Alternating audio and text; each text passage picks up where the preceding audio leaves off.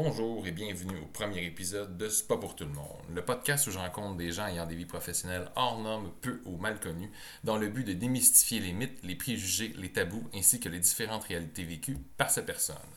Et pour le premier épisode, on va parler de la réduction des méfaits, qui est une approche visant la diminution des conséquences néfastes liées à l'usage de drogues tant licites que illicites. C'est une approche qui repose sur deux principes, le pragmatisme et l'humanisme. Et pour ce faire, j'ai reçu mon grand ami Nicolas Perron-Trudel, qui est un jeune professionnel qui est venu nous partager sa vision de la réduction des méfaits, de son parcours ainsi que de l'impact des organismes en milieu festif. Le podcast est enregistré à la microbrasserie Le Boc et Bière, au 50 rue Wellington Nord à Sherbrooke. Et si vous pratiquez un emploi euh, peu connu ou hors norme, vous pouvez me contacter sur Facebook à la page C'est pour tout le monde podcast et ça me faire plaisir de discuter avec vous et de vous inviter au podcast. Sur ce, bon épisode!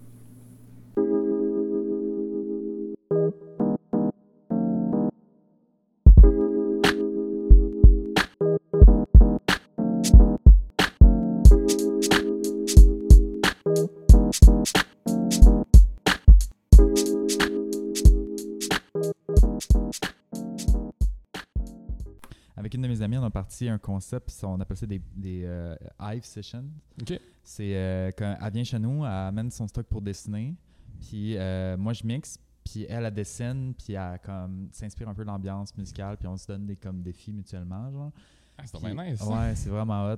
Puis euh, le premier mix, genre, j'étais d'un. d'un- Depuis d'une part, j'avais le goût de faire un mix sur Lego. Fait que j'ai pris des tunes qui sont comme reliées à Lego. Puis j'ai fait un mix alentour de ça.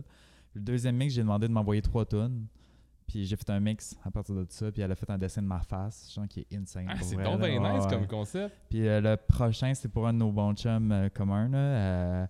Euh, lui, il tripe sur Star Wars. Puis euh, fait qu'elle a fait un genre Chewbacca sur un skidoo parce qu'il avait demandé de faire un dessin avec un skidoo jaune. Genre. OK. Fait qu'un un Chewbacca, je l'ai montré tantôt, il est insane euh, le dessin. Ah, c'est nice. ça, Parce que tu sais, il y a beaucoup de soirées électro, justement, qu'il y a des DJ puis du monde qui font de la peinture. Puis justement, Ouais. à cause de l'inspiration de la musique. Mais là, ça, faire ça dans son salon, c'est nice, ça maudit. Ouais, ouais, puis tu sais, ça, ça, ça, ça repousse les limites de la créativité, puis ça te pousse à comme développer des, des, des- des techniques de transition vraiment différentes, puis euh, ouais, c'est hot. Ah, c'est vraiment un nice concept. Ouais, j'aime bien ça. Bonjour, bienvenue à C'est pas pour tout le monde. Euh, cette semaine, euh, je reçois un intervenant en réduction des méfaits, Nicolas Perron-Trudel. Comment tu vas, Nico? Ça va très bien. Merci, toi? Ça va super bien. Premier podcast, pas mal excité. Yes. Euh, écoute, pète-le moi un peu en concept, euh, le concept de l'épisode qui est la réduction des méfaits. Peux-tu nous expliquer un peu en détail c'est quoi exactement?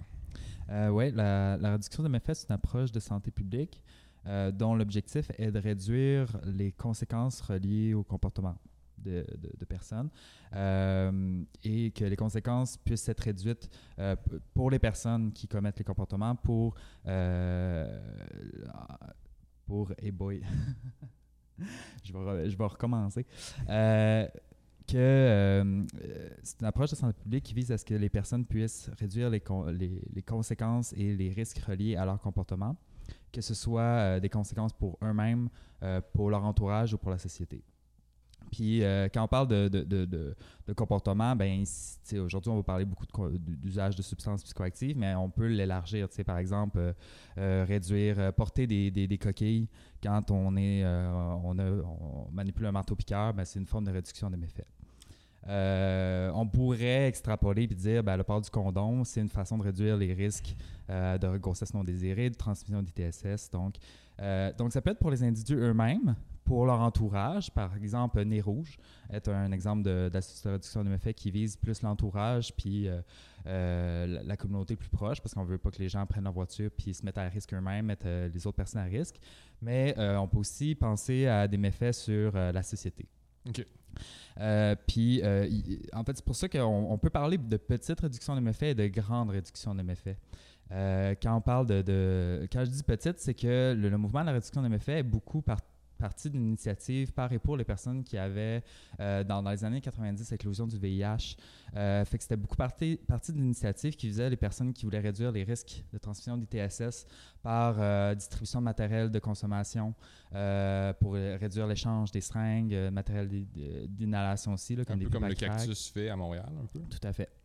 Euh, c'est d'ailleurs dans cette euh, vague-là que les, premiers organismes de travail de rue, euh, Cactus, Dopamine à Montréal, se sont forgés pour, pour agir puis, puis, outiller les personnes pour qu'ils puissent réduire entre eux les risques euh, reliées à, l'usage de substances, mais aussi dans un contexte où il y a une prohibition qui est très sévère.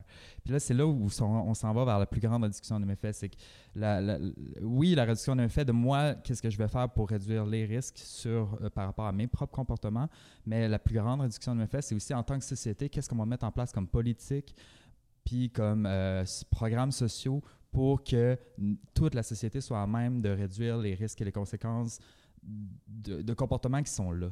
Fait que la réduction de méfaits s'appuie sur deux grands principes, l'humanisme puis le pragmatisme. L'humanisme, dans le sens, c'est d'avoir foi que les personnes euh, veulent le mieux les uns des autres, euh, que, que, c'est possible aussi d'utiliser des substances psychoactives sans développer un problème, un usage problématique, sans nécessairement mettre tout ton entourage en danger, sans euh, euh, tomber dans la déchéance, puis avec devenir le stigma, là, le, préjugé là, de, la, de la ruelle, puis la personne qui s'injecte, qui, qui a possibilité d'utiliser des substances qui sont non contrôlées, qui sont en ce moment illégales, puis de ne pas nécessairement développer un problème d'usage chronique.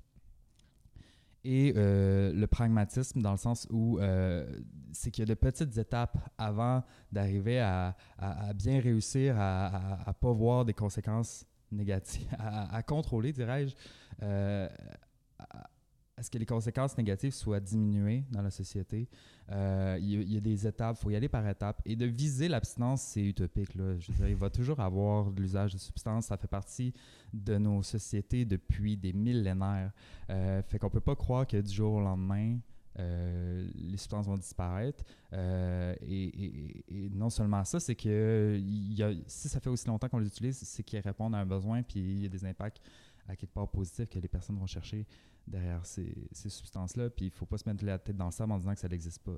Ça sert à rien. Fait que, euh, fait pour, pour rapper, dans le fond, le- la réduction de méfaits, c'est vraiment de, donner les, me- les meilleurs outils, de se donner les meilleurs outils comme individu, comme entourage, comme société pour euh, réduire les risques de potentiel comportement, mais que ces risques-là, c'est pas juste à l'échelle individuelle, mais ça peut être aussi à l'échelle plus macro, euh, comme avoir des, des services d'analyse de substances, parce que les substances de synthèse non contrôlées existent puis vont continuer à se développer à chaque année. Euh, d'avoir des services de- de, hum, d'approvisionnement sécuritaire. Euh, donc voilà, là, j'en, nomme quelques-uns, mais il y en a une panoplie. Ok, puis ça fait combien d'années environ que tu travailles là-dedans? Euh, moi, j'ai commencé à, à travailler en réduction de méfaits proprement dit en 2017. Ok. C'est ma première emploi ici à Sherbrooke, à l'organisme Elixir. Mais euh, j'ai commencé à m'impliquer avant euh, au GRIP Montréal en 2013. Euh, à la suite, en fait, c'est, lors de mon, baccalauréat en psychologie et psychoéducation à l'Université de Montréal, j'ai reçu deux cours de Jean-Sébastien Fallu, qui était intervention en toxicomanie puis intervention en milieu festif. Puis je dis toujours que c'est ironiquement les, c'est sur mes 40 mes 90 crédits de mon bac, là, je, je c'est ces deux crédits-là, surtout de mon parcours universitaire, qui m'ont mené le plus loin dans ma vie. C'est des, cours à un crédit. Euh, puis c'est à partir de là que j'ai vraiment eu euh, un crush sur la réduction de méfaits parce que je trouvais que ça, c'était une approche qui répond beaucoup plus à qui a beaucoup plus de sens. Parce que euh, au lieu de, viser un. Tu sais, on parle souvent que la réduction de méfaits n'est pas, pas en, en contradiction avec l'abstinence. En fait, euh, euh, l'abstinence, ça peut être ultimement la seule façon de réduire, pour une personne, de réduire tous les risques pour elle, mais euh, mais l'abstinence n'est pas la seule façon de réduire les risques et les conséquences pour une personne. Puis, c'est comme je disais tantôt, il y a toute une série d'étapes. Bref, je euh, m'égare, mais euh, dans le contexte de. Moi, j'avais vraiment aimé l'approche que Jean-Sébastien Fallu avait pris pour euh, parler de l'usage de substances. Puis, il nous avait parlé aussi du, GRIP de du GRIP Montréal, où je me suis impliqué par la suite pendant cinq ans, non, quatre ans. Quatre ans pour où ce qu'on faisait de l'intervention en milieu festif en fait on allait puis là c'était de l'application bénévole Euh, puis on allait dans des euh, dans des milieux festifs divers là Euh, j'ai je dirais que j'ai couvert j'ai couvert euh, pas mal tous les types de beaucoup beaucoup beaucoup de types de, de milieux festifs différents Ben, c'est là que je t'ai rencontré justement. oui exact exact Là, c'était avec Elixir Ouais. ici à Sherbrooke Ok, puis fait que c'est vraiment ce cours-là qui t'a donné comme la piqûre d'aller là-dedans. Parce que exact t'avais pas cette intention-là. C'est quelque chose que tu connaissais, la réduction des méfaits, avant de faire ton bac? Euh, non, pas du tout. En fait, euh, quand j'étais. euh, je dirais que l'intérêt. L'intérêt de travailler dans le domaine des relations humaines s'est développé comme au, au secondaire, avec des cours plus, c'est ça, de centrés sur les relations humaines, éthique et culture religi- religieuse. J'avais eu des profs tripants là, dans ces cours-là. Ça m'a comme suscité mon intérêt pour euh, approfondir plus le, le- côté sens moral, le- la, la relation d'aide, euh, toutes ces facettes-là l'humain. Puis euh, au cégep, j'ai eu des profs de psychologie vraiment tripants. OK. J'hésitais beaucoup à la fin du cégep entre psychologie et des programmes plus euh, d'intervention directe.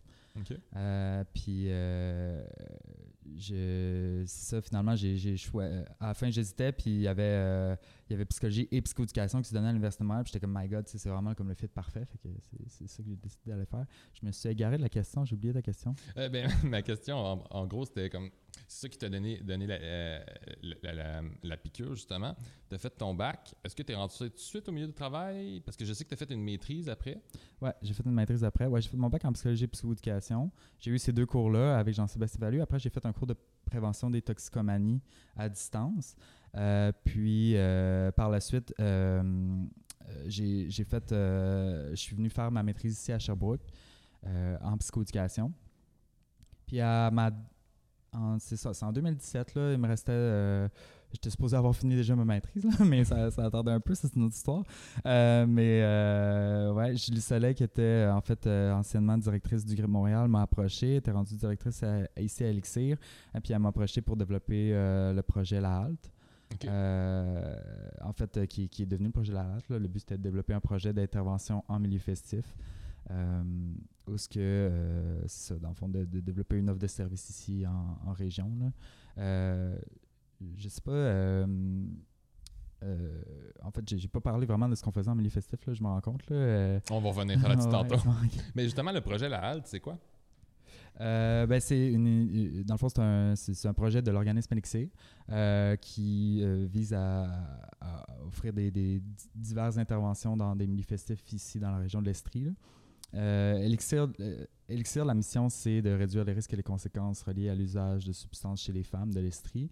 Euh, puis, euh, mais on voyait un besoin dans des milieux festifs divers, là, surtout étudiants, mais aussi dans, des, dans des bars ici en ville, pour avoir plus d'informations sur euh, les, les substances que les gens consomment dans, dans- dans ces événements-là. C'est beaucoup, ça visait beaucoup les milieux étudiants puis les milieux euh, où il y a de la musique électronique, parce qu'on sait que c'est des milieux où, en fait, on sait que la tranche d'âge jeune de, 20 de 18 à 30 ans, c'est beaucoup là qu'il y a beaucoup d'exploration puis beaucoup Mhm. d'usage de substances non contrôlées. Là. Euh, quand je dis substances non contrôlées, c'est que c'est des, des substances soit illégales, soit sur la zone grise parce que c'est des substances de synthèse, là, mais euh, comme la MDMA, comme euh, la cocaïne, comme euh, le speed. Fait que c'est ça, ici en Estrie, on sait qu'il y a une clientèle beaucoup très jeune, puis il y a- quand même une effervescence de plusieurs milieux festifs différents. Fait que c'est on, voyait qu'il y avait des besoins, fait qu'on a commencé à, sonder différents partenaires de l'université, de, regroupements qui organisaient des événements de musique électronique euh, ici. D'ailleurs, c'est euh, comme ça que j'ai connu euh, Dolores, euh, euh, puis euh, via le, groupe Underground. Puis on faisait des stands pour euh, donner l'information sur les différentes substances que, que, les gens avaient peut-être l'intérêt d'en en fait, apprendre plus, pas nécessairement avaient l'intention de consommer, mais plus on mettait une table avec euh, toutes sortes d'informations qu'on pensait qui pouvaient être pertinentes, puis ça permettait de stimuler la discussion avec les personnes sur, bon, c'est quoi, c'est quoi le cannabis, c'est quoi l'alcool, c'est quoi que ça peut faire si on les mélange, c'est quoi l'ecstasy, c'est quoi la cocaïne, c'est quoi que ça peut faire si euh, tu, prends les deux en même temps, euh, comment réduire les risques quand tu es en, sur le party, ben, si tu consommes des stimulants, ben, ta, température corporelle peut augmenter, fait qu'il faut que tu t'assures de rester bien hydraté puis de garder ta température corporelle pas trop haute. Euh, puis là, c'est juste pour euh, les substances parce qu'il y a aussi l'audition. tu sais, On distribuait des bouchons, euh, euh, on avait des bonbons. Puis ça, c'est l'outil d'intervention qui nous est le plus utile quand on est en milieu festif, ironiquement. là. Des bonbons! C'est ça, ben oui. Ça, ça, c'est accrocheur. ça, les gens passent devant le kiosque, puis ils voient un bonbon, ils sont comme curieux. hein, pourquoi vous avez des bonbons? Vous êtes donc bien cool. Puis là, euh, on dit Ah, ben, ben, prends-toi en un. Tu connais qu'est-ce qu'on fait? Ça nous permet de, commen- de- d'entrer en matière. Puis à un moment donné, ils demandent Mais pourquoi vous avez des bonbons? Ben, ben, à part comme de stimuler la discussion, il y a aussi que les gens qui consomment des stimulants vont faire du bruxisme, vont gricher les dents. Puis, puis c'est une façon de se. Ah, ben ouais, c'est vrai, d'enlever un peu la, la- la- de, de changer le mal de place, on dit, là, ça règle pas le problème. Non, non. C'est ça, c'est la réduction de Ouais, ça règle pas le problème, mais ça change euh, le mal de place pendant une couple de minutes. là. Ah, mais l'impa- l'impact est présent. Moi, quand je parle d'élixir à des gens qui sont d'un milieu festif, tout le monde sait c'est quoi. Ah oui, ben cool. Fait que, on voit vraiment que l'impact est présent. Fait Puis oui, à Sherbrooke, il y a vraiment un besoin pour ça. Je le remarque avec les années. Là. Mm. Là, en ce Il moment, y en a dans beaucoup de régions, finalement. tu sais. Je veux dire, le milieu festif, c'est généralisé, puis c'est ça, on peut l'extrapoler tellement loin. là. C'est quoi l'intervention au milieu festif? C'est de l'intervention dans tout lieu où on peut faire la fête. Euh, je veux dire, ultimement, les besoins vont toujours être infinis parce que tu peux aller du party de maison à euh, le grand festival euh, Rockfest comme on a fait avec euh, le Grip Montréal. C'est ça que je disais tantôt. En fait, là, avec le Grip Montréal, on a fait. euh, euh, on a- moi, ça a commencé au ballon blanc, mais après ça. euh, oh, le ballon blanc, Ouais, puis ça, c'est Ok. le premier, euh, la première intervention en milieu festif. c'est un beau baptême? Ouais, ça a été. ça brassait pas pire. Mais je dirais, en fait, c'est. puis, euh, mais mais c'était, on était tellement bien encadrés. En fait, là, tu sais, il y avait Jessica Turmel qui était à l'époque, qui, c'était, elle qui était responsable du, euh, euh, du service d'intervention manifestive de Montréal. Puis, euh, je veux dire, c'est, un- c'est- c'est une tête, euh, Jessica, puis c'est. euh, puis elle a vraiment une belle façon d'accompagner aussi. Elle avait vraiment une belle façon d'accompagner l'équipe. Puis qu'on se sentait comme super bien encadré, super outillé. Puis c'était très clair, tu sais, si tu sais pas la réponse, t'es pas obligé de savoir la réponse. Fais juste pas dire n'importe quoi, tu sais, à la personne qui est devant toi. Tu sais, pose la question à une autre personne. euh, euh, fait que, tu sais, le, le but, c'est, c'est, d'entrer en contact avec les gens, d'ouvrir des discussions, puis tu vas l'apprendre sur le tas avec la personne. Tu sais, les cartes sont là, Mhm. l'information est là. Toi, ta job, c'est de faire le lien entre l'information qui est là sur les tables puis la personne. Puis pour tisser ce lien-là, ça commence pas en. Pas obligé de tout savoir. Tu es obligé de savoir dire Hey, salut, comment ça va? Tu passes une belle soirée? As-tu besoin de quelque chose? Euh, Est-ce que tu as l'intention de consommer à soir ou pas? Euh, en tout cas, si tu veux, ben on est ouvert puis on est là pour en parler sans jugement. Il faut, faut avoir une bonne.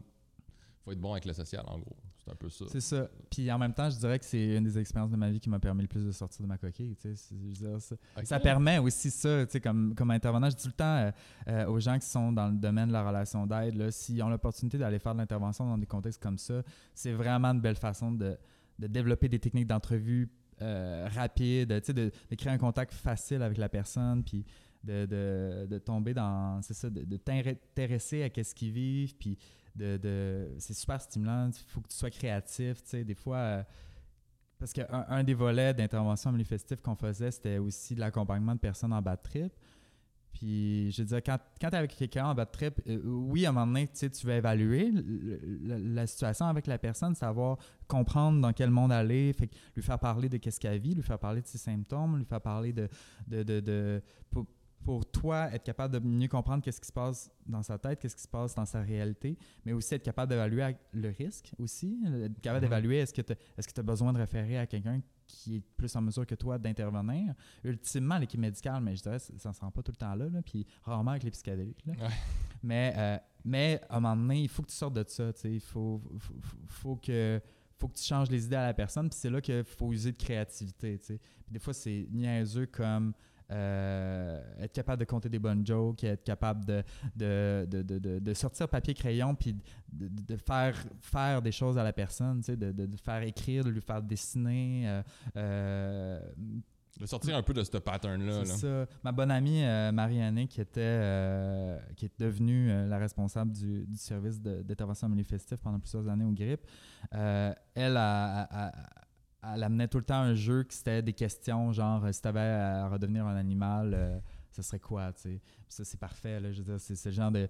Quand tu te pratiques à te poser des questions comme ça, après ça, tu n'arrives jamais pris au dépourvu pour t'intéresser à quelqu'un. OK. Mais tu sais, moi, moi je t'ai déjà vu aussi, tu sais, comme l'intervenant fait partie de toi. Moi, je t'ai vu justement dans, dans des festivals, dans des parties, justement, genre que t'étais pas là pour travailler. T'es intervenu avec des gens pour les, pour les aider, là. Puis moi, je trouvais ça beau, là, de voir ça, faire, OK, l'intervenant, c'est vraiment en lui, là. Ça fait partie de lui. Ah oui, euh, ouais, mais tu sais, c'est le, c'est le fameux adage, là, tu peux sortir l'intervenant de l'intervention, mais pas l'intervention de l'intervenant, tu sais, mais euh, je dirais qu'en même temps, c'est ça, ça, ça devient difficile des fois de couper, de faire une coupure, là. Euh, je pense que c'est un des gros défis qu'on vit, là, euh, une difficulté à faire la coupure, puis surtout quand on voit des choses qui, qui nous confrontent ou qu'on observe euh, un potentiel de, que ça devienne risqué pour une personne ou, euh, ou pour d'autres, que c'est de D'a- D'abord, ça amène à réfléchir sur euh, est-ce que est-ce que c'est ma propre ma, lecture à moi de la situation ou est-ce qu'il y a un réel risque? Parce que des on est on, est toutes victimes de nos propres préjugés là. je il y a personne qui en a pas de préjugés. C'est, c'est un travail constant de travailler sur ces préjugés puis je pense que c'est, sur ça l'objectif. Fait que quand tu lis une situation dans un milieu festif de te dire OK, y a-tu vraiment un risque ou euh, ou est-ce que c'est ma perception? Puis, euh, puis aussi, des fois, d'être capable de dire, OK, tu sais, de, de faire des choix là, quand tu n'es pas là pour être intervenant. C'est pas de laisser quelqu'un dans le chenoute. Il faut, faut, faut faire de quoi quand quelqu'un a, besoin d'aide, puis quand quelqu'un est sur le bord de, de- de faire quelque chose qui pourrait être dangereux pour elle ou pour quelqu'un d'autre. Euh, sauf que des fois, tu n'es pas obligé de toi d'être la paix. Tu peux déléguer aussi, tu as le droit à des pauses. Puis ça, c'est difficile des fois de, de faire cette, justement. distance-là, ouais. Puis en particulier, tu sais, je viens de flasher en disant ça, c'est quelque chose qu'on faisait en manifestif, mais même comme intervenant, il y a des situations qui sont plus difficiles à évaluer que d'autres, euh, notamment là, toute la question des violences sexuelles, puis ça, c'est quelque chose qu'on a développé beaucoup avec Elixir. je dire, quand j'étais au GRIP, on était très centré usage de substances, ça commençait. Euh, on devenait de plus en plus sensibilisé à intervenir face à des violences sexuelles, mais on était moins, comment dire, on était moins à l'affût peut-être. On, était, on, était- on se centrait plus sur l'usage de substances, mais euh, euh, Elixir, le projet La Halte, euh, a vu le jour après MeToo. Puis après que moi, j'ai participé à Ni viande ni objet, euh, qui est une campagne de prévention des violences sexuelles. C'est-tu apparu à cause de MeToo ou c'est un hasard que ça soit apparu après? Euh, non, ben, en fait, la halte, il y avait, je veux dire, euh, d'avoir l'intervention manifestive, c'était déjà un besoin présent. C'est pas directement relié, mais le contexte MeToo, euh, qui, a fait que les gens étaient euh, beaucoup plus sensibilisés aux violences sexuelles dans, dans les milieux festifs.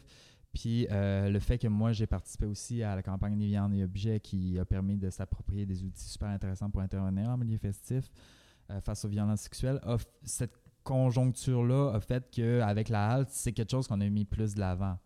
C'est quelque chose qu'on a fait, OK, on n'a pas le choix. De... Puis il y avait aussi plus, euh, Pluri, qui est une initiative à Montréal, qui, euh, que j'avais suivi une formation, euh, avant tout ça d'ailleurs, euh, qui, euh, qui eux, elles se ciblaient, là, les... en fait, c'est pas juste la violence sexuelle, c'est, le, le- voyons, les, les- les violences, euh, je dirais même de tout genre, là, euh, l'op- l'oppression en milieu festif. Fait que, tu sais, pl- pleurer, euh, c'est pas juste les violences sexuelles, je veux dire, je vais mettre des gros guillemets ici, là, mais classiques, là, euh, où est-ce que, c'est- de, de- de la séduction non désirée ou des, des, des agressions, des attouchements, euh, mais ils vont aussi aller sur euh, l'oppression quand, par exemple, il y a des, du profilage. Euh, qui est fait là, par rapport aux personnes qui rentrent ou pas, euh, ou euh, qui vont faire, là je manque d'exemples, des personnes qui vont filmer des personnes de couleur ou qui vont comme intimider des personnes qui ont des différences comme des personnes en situation de handicap.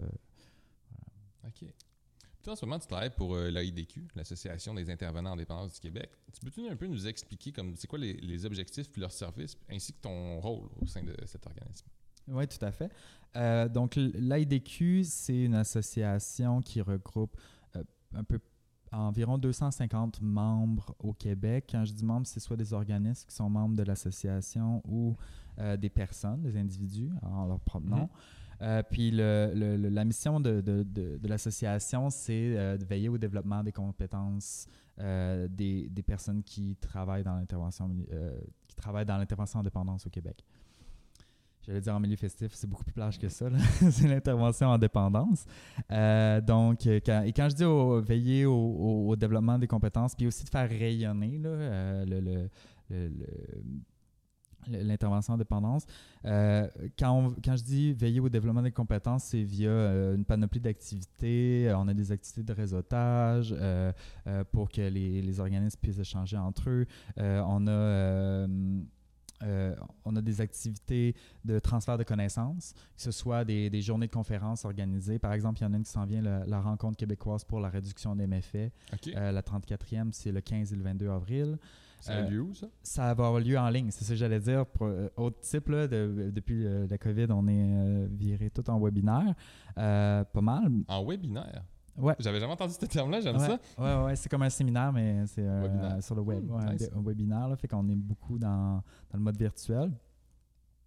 Fait que euh, transfert de, que- ce transfert de connaissances sous différentes formes. euh, euh, puis aussi, il y a l'accompagnement d'organismes. Tu sais, s'il y a des, on donne la formation beaucoup. Puis si des organismes qui ont un besoin précis d'accompagnement par rapport à une certaine problématique, d'être outillés, ils peuvent faire appel à nous. On peut voir comme qu'est-ce qu'on qu'est-ce qu'on a les ressources pour faire. là. C'est sûr que euh, là, c'est du cas par cas.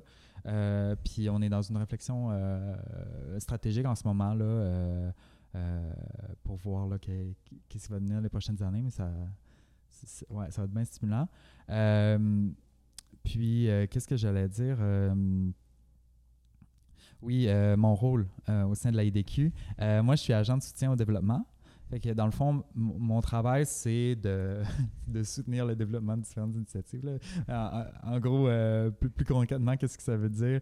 Euh, c'est que euh, ben, ma charge de travail est divisée. J'ai, une majeure sur le programme de formation profane, qui est un programme provincial en prévention des surdoses d'opioïdes. OK. Je vais y revenir, là, mais dans le fond, sur ce programme-là, je suis formateur.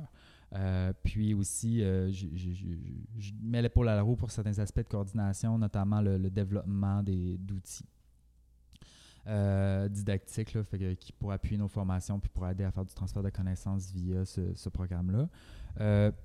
D'autres projets, j'ai aussi, euh, je mets aussi l'épaule à la roue pour d'autres euh, d'autres projets à l'IDQ. Là, entre autres, je lead euh, avec, en partenariat avec la QRP, qui est la- l'Association québécoise pour le rétablissement psychosocial. Eux travaillent plus en santé mentale, puis on a fait une, association pour, on, travaille en partenariat pour mettre en place un comité sur la valorisation du vécu, du savoir expérientiel dans le milieu en dépendance.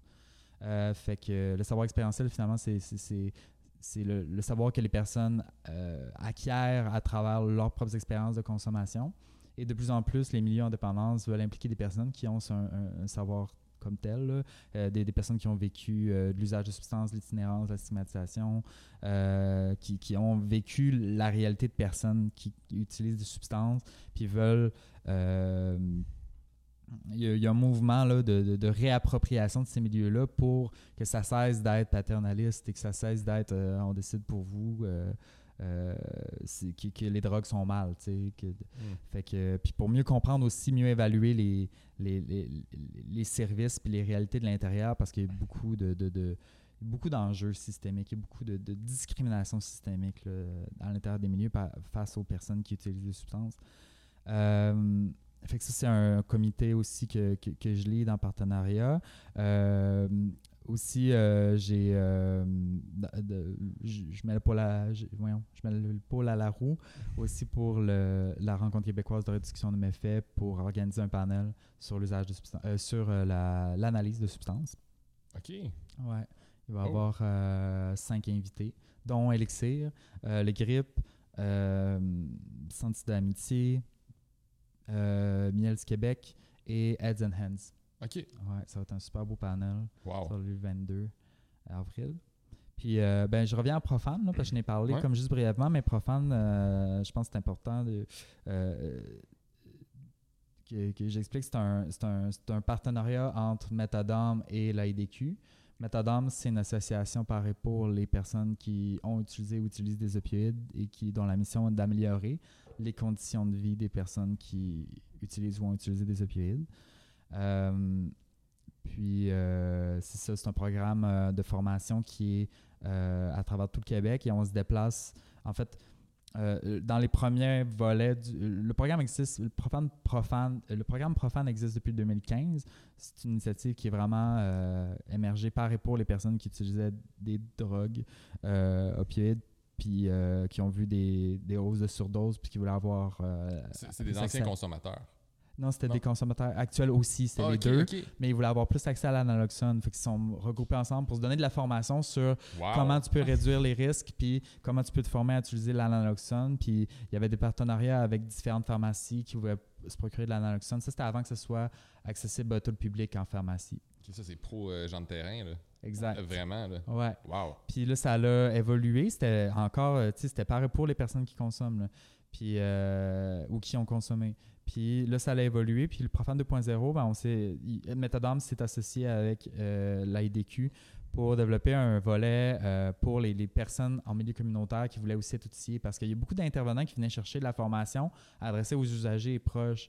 Mais c'était pas, euh, pas tout à fait adapté. Puis il y a des enjeux, là, entre autres que les personnes, les usagers et proches sont pas aussi à l'aise de se dévoiler euh, quand ils sont face à d'autres intervenants. Fait puis c'était pas, c'est pas le même bagage nécessairement qui pour outiller. Fait qu'on voulait plus outiller les milieux communautaires pour que ce de mettre de, de- faire une prise en charge complète des surdoses dans leur milieu. Fait qu'on a, avec la- l'AIDQ, Métadome a développé le, le volet Profane 2.0. Et là, euh, qui, s'est étendu à toute la province. Donc, on s'est déplacé de région en région pour aller donner les formations, toujours en diade aussi. Ça, c'est super important. Le programme, c'est à la fois une personne qui a un savoir expérientiel, puis une personne qui euh, représente le milieu de l'intervention. En l'occurrence, c'était- moi quand c'était moi, mais j'ai d'autres collègues aussi euh, euh, qui sont des travailleurs travailleuses de rue ou de centres de réadaptation dépendance. euh, puis puis j'ai d'autres collègues formateurs qui, eux, sont des personnes qui consomment encore des opioïdes ou autres substances ou qui ont arrêté de consommer, mais en ont consommé pendant plusieurs années, qui ont connu des situations, euh, qui ont vécu en situation d'itinérance, qui s'en sont sortis, qui sont retournés aux études, euh, qui. euh, euh, fait que de parcours divers, mais bref, de parcours très concernés. Fait qu'on anime à, deux personnes, fait que ça permet vraiment d'avoir un partage de, de réels vécus, de réelles situations concrètes et de réalité de l'intervention. Ouais, J'avoue, intervenir avec du monde, qu'il y a déjà du monde qui ont intervenu avec le même principe sur toi, c'est- excellent, moi, je trouve. Là. Ben là, c'est assez large comme question, mais avec quel type de clientèle que tu interviens? Euh, ben, ma réponse va être large. Euh, c'est vraiment large, en fait. Euh, moi, proprement dit, je j'interviens pas directement dans le sens où moi, je suis plus sur le terrain euh, de l'intervention, je suis sur le terrain de la formation, euh, puis du développement de projet. Fait que je, travaille en partenariat plus avec des intervenants, puis euh, avec différents formateurs. Mais c'est, je dirais que ça s'adresse à une panoplie de personnes. en fait, j'ai vraiment le goût de dire tout le monde peut être concerné. Ça, oui, il y a, oui, il y a le milieu plus de l'itinérance ou de l'usage de substances euh, illégales, euh, mais euh, il n'y a vraiment pas que ça. Il y a de moins en moins que ça, en fait. Je veux dire, je sais pas s'il y a déjà eu que ça. C'est ça, je pense, le, plus grosse erreur qu'on a faite dans le domaine de la toxicomanie, qu'on appelait la toxicomanie, et qui est heureusement en train de changer de terme, là, mais on parlait juste du bout de ligne, juste des personnes qui vont vraiment pas bien. Puis ça occulte tout un spectre qui fait qu'on clive. Là. C'est tout. Soit tu es une personne qui consomme par injection, euh, puis euh, de façon chronique, puis tu es dans la rue, euh, soit tu consommes pas. Mais tout le in-between n'existe pas, alors que le in-between, c'est là que se situe 95% de la population. Je veux dire, c'est- c'est- c'est- c'est c'est monsieur, madame, tout le monde qui euh, ont une prescription d'opioïdes, qui savent peut-être même pas c'est quoi un opioïde, c'est quoi les risques que ça peut avoir, c'est quoi les, les, les, les mélanges qui peuvent être à risque. Ah, mais il y a plein de médicaments, là, comme les jeunes qui prenaient du Ritalin, c'est une forme de speed, si on veut. ça. euh, Exactement, les benzos. euh, fait que tu sais, ça, tous les, les médicaments, les substances légales comme l'alcool et le cannabis qui sont pas, je disais, c'est- c'est pas à banaliser, en particulier l'alcool qu'on banalise tellement, puis qui est la substance qui a le plus d'impact. Euh, Quand on parle de réduction de méfaits, là, la première substance qui crée le de méfaits dans toutes les substances existantes, c'est l'alcool. c'est pas c'est légal? Euh, ben, c'est une bonne question à se poser. Euh, ne- je dirais pas que c'est pas c'est pas légal en fait. Euh, c'est pas le fait que ce soit légal. Ça, les les études semblent assez bien, euh, ça semble assez bien soutenir que le, le statut légal d'une substance n'a pas un impact unique et direct sur les risques qui Ah en non? émergent. J'aurais pensé que oui, vu que c'est tellement plus facilement accessible. C'est un amalgame qui vient avec le statut légal qui va amener. Puis le gros, le nerf de la guerre, quand on parle de légalisation, c'est pas la légal, c'est pas le changement de statut de c'est pas légal de consommer à c'est légal de consommer. Le nerf de la guerre, c'est la commercialisation. C'est le fait qu'on en fait un produit attrayant Ah. et euh, potentiellement dé- désiré par les personnes. Euh, ce qu'il faut essayer d'obtenir pour réduire l'ensemble, pour réduire le plus de méfaits possible, dans le fond, c'est qu'on on, on veut pas stimuler de curiosité pour des personnes qui n'auraient pas utilisé de cette substance-là sans, sans y être face. Mais ça, c'est à peu près impossible parce qu'à un moment donné, je veux dire, si c'est pas la publicité qui va le faire, euh, tu vas arriver face à quelqu'un, un, un, ami, un party, ben ouais. puis qui va faire Ah, c'est cool cette substance-là. Mais, euh, puis, d'essayer de réduire la. la- c'est ça, de créer une nouvelle curiosité inutile par rapport à ça, euh, tout en donnant accès à des produits contrôlés puis à des mesures de réduction de méfaits aux personnes qui désirent, euh, qui désirent utiliser ces substances-là parce qu'ils vont le faire pareil.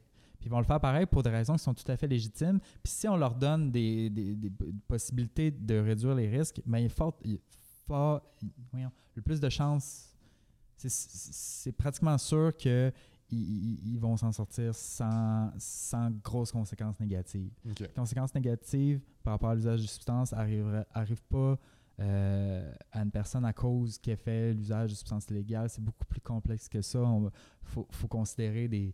des ça fait partie d'une histoire de vie. là. La, la- la dépendance, c'est un construit social. Je veux dire, c'est. On, on devient pas euh, on devient, devient pas dépendant du jour au lendemain à cause qu'on a fait une ligne de poudre. C'est beaucoup plus complexe que ça s'il y, a- il y a une souffrance, s'il y a quelque chose qui s'installe qui va faire qu'une personne est plus à risque de devenir dépendante, puis des situations de vie, des Ben, contextes de vie. aussi. Tes liens dans la vie. tu sais, J'imagine, euh, tu te mets en couple avec quelqu'un ou tu te mets bien chum avec quelqu'un qui consomme. Tu vois la personne régulièrement, t'en fais une fois, ben, ça donne le goût souvent d'en d'en faire. Fait que c'est sûr, que les, gens autour de toi ont un gros, gros impact. Ils disent souvent que quand quelqu'un arrête de consommer, il faut que tu changes de cercle d'amis. Oui, tout à fait. Puis, mais, puis moi, j'ai le goût de répondre à ça, c'est euh, euh, tout à fait. Puis en même temps, par- parce que quand je dis réduction de méfaits, là, les programmes de, de transition, sont, il manque de programmes de transition au Québec. Puis là, on, on- on- je veux dire, on- les personnes qui vivent avec une dépendance, puis qui, qui- qui- je veux dire, euh, au point où est-ce que leur sécurité à eux ou celle des autres est en danger, qu'on va dire, OK, il faut que tu ailles faire une thérapie. Puis, tu sais, des fois, c'est sur ordonnance de la cour Mhm. qu'on va faire, on peut aller faire une thérapie. Fait qu'on dit à la personne, tu es obligé d'aller faire une thérapie. La personne s'en va en thérapie pendant euh, 28 jours, mettons, le classique.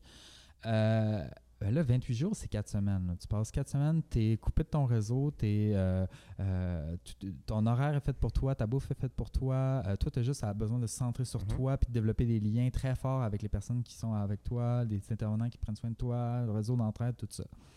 Puis au bout de 28 jours, boum, c'est, terminé, tu retournes dans ton milieu. On te remet dans la nature, faire comme moi, il faut que tu changes d'amis en même temps. C'est ça. Ben oui, c'est ça. Puis, y a pas, puis là, tu n'as pas, pas accès à des ressources d'aide. Puis, euh, puis là, tu essaies de te changer, t'essaies de changer ta vie au complet d'un coup, mais je dire, ça prend du temps, là, tout ça. Puis, tu sais, souvent, les personnes n'ont pas suffisamment d'accompagnement à travers de tout ça. Puis, à un moment donné, le stress build up, puis là, il rechute. Puis, ou à un moment donné, je veux dire, il, arrive en bout de ligne de je me sens ben trop isolé, je vais retourner voir mon sac d'amis. euh, puis là, là, qui peut être un trigger pour la rechute. Puis, s'ils n'ont pas de plan, s'ils n'ont pas. Parce qu'en plus, quand. C'est comme glorifié, l'arrêt de, la- l'arrêt de consommer. C'est comme pour une personne qui a vécu une dépendance, c'est l'objectif ultime. Puis une fois qu'elle a atteint ça, de revenir, c'est un échec total. C'est ça comme ça que c'est perçu. Fait que la pression est énorme. Fait que les personnes vont s'isoler, puis s'ils rechutent, puis s'isoler quand tu rechutes, c'est une des, des- des situations les plus à risque pour une, pour une les surdose sur- en particulier. Les surdoses, c'est ça. ouais. en particulier les opioïdes. Fait que, quand je parle de réduction de méfaits, c'est ces politiques-là, le fait qu'on encourage un système où le, euh, où, euh, où le sens moral dit si tu es dépendant, tu dois arrêter de consommer à la thérapie, mais qui manque de ressources après la thérapie pour bien accompagner les personnes. Mais ça existe-tu, ça, justement, des Ben, centres de transition ou euh, des, a- de l'intervention, si tu veux, de transition pour que les gens puissent s'en sortir après le 28 jours, là, qui, qui- Ça existe, mais trop peu. L'accès à ces ressources-là est, est- est- est trop limité pour les besoins réels. Ah, On ouais. mise encore trop sur la bonne volonté du réseau de venir en aide, puis de, de- de- de croire que les réseaux sont, sont bien outillés pour ça. Euh, les familles qui, des fois, sont en, en bris de relation avec leur famille. Ouais. C'est utopique de penser que tout le monde a une famille, malheureusement. Là. Euh, ouais. OK, puis tu sais, on parlait des, des, euh, substances euh, légales, substances illégales. Toi, la légalisation du cannabis, ça a-tu un impact sur ta job? Je dirais oui et euh, non en même temps. Euh, euh, oui, ça a eu un impact parce que je pense que ça a ouvert une porte. Là. Je pense que ça a ouvert un regard différent de la population fa- face à des substances qui étaient légales, qui sont devenues légales, puis on n'a pas vu de clowns se promener dans la rue. On n'a pas vu de, bombes atomiques exploser. Fait que ça, je pense, ça a apporté cer- une certaine ouverture par rapport à une certaine mentalité de OK, il y a des choses qui sont possibles. Il y a, euh, je pense, par, par- par exemple, je pense qu'il reste, ce qu'il faut faire attention, ce qui nous guette, c'est la commercialisation. C'est ce qu'il faut faire vraiment Ouais. attention. Euh, sans aller dans le trop paternaliste aussi, tu sais, je veux dire, de ne pas.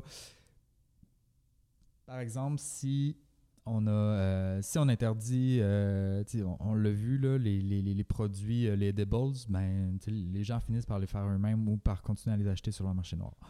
Fait que, euh, il faut réfléchir à une façon, comme je disais, de- de- d'offrir les produits que les gens vont consommer. Euh, fait que ça, a changé un peu ma job dans le sens, euh, ça, a eu un impact sur, sur mon, le monde, mon monde de travail parce que euh, ça a amené une certaine ouverture.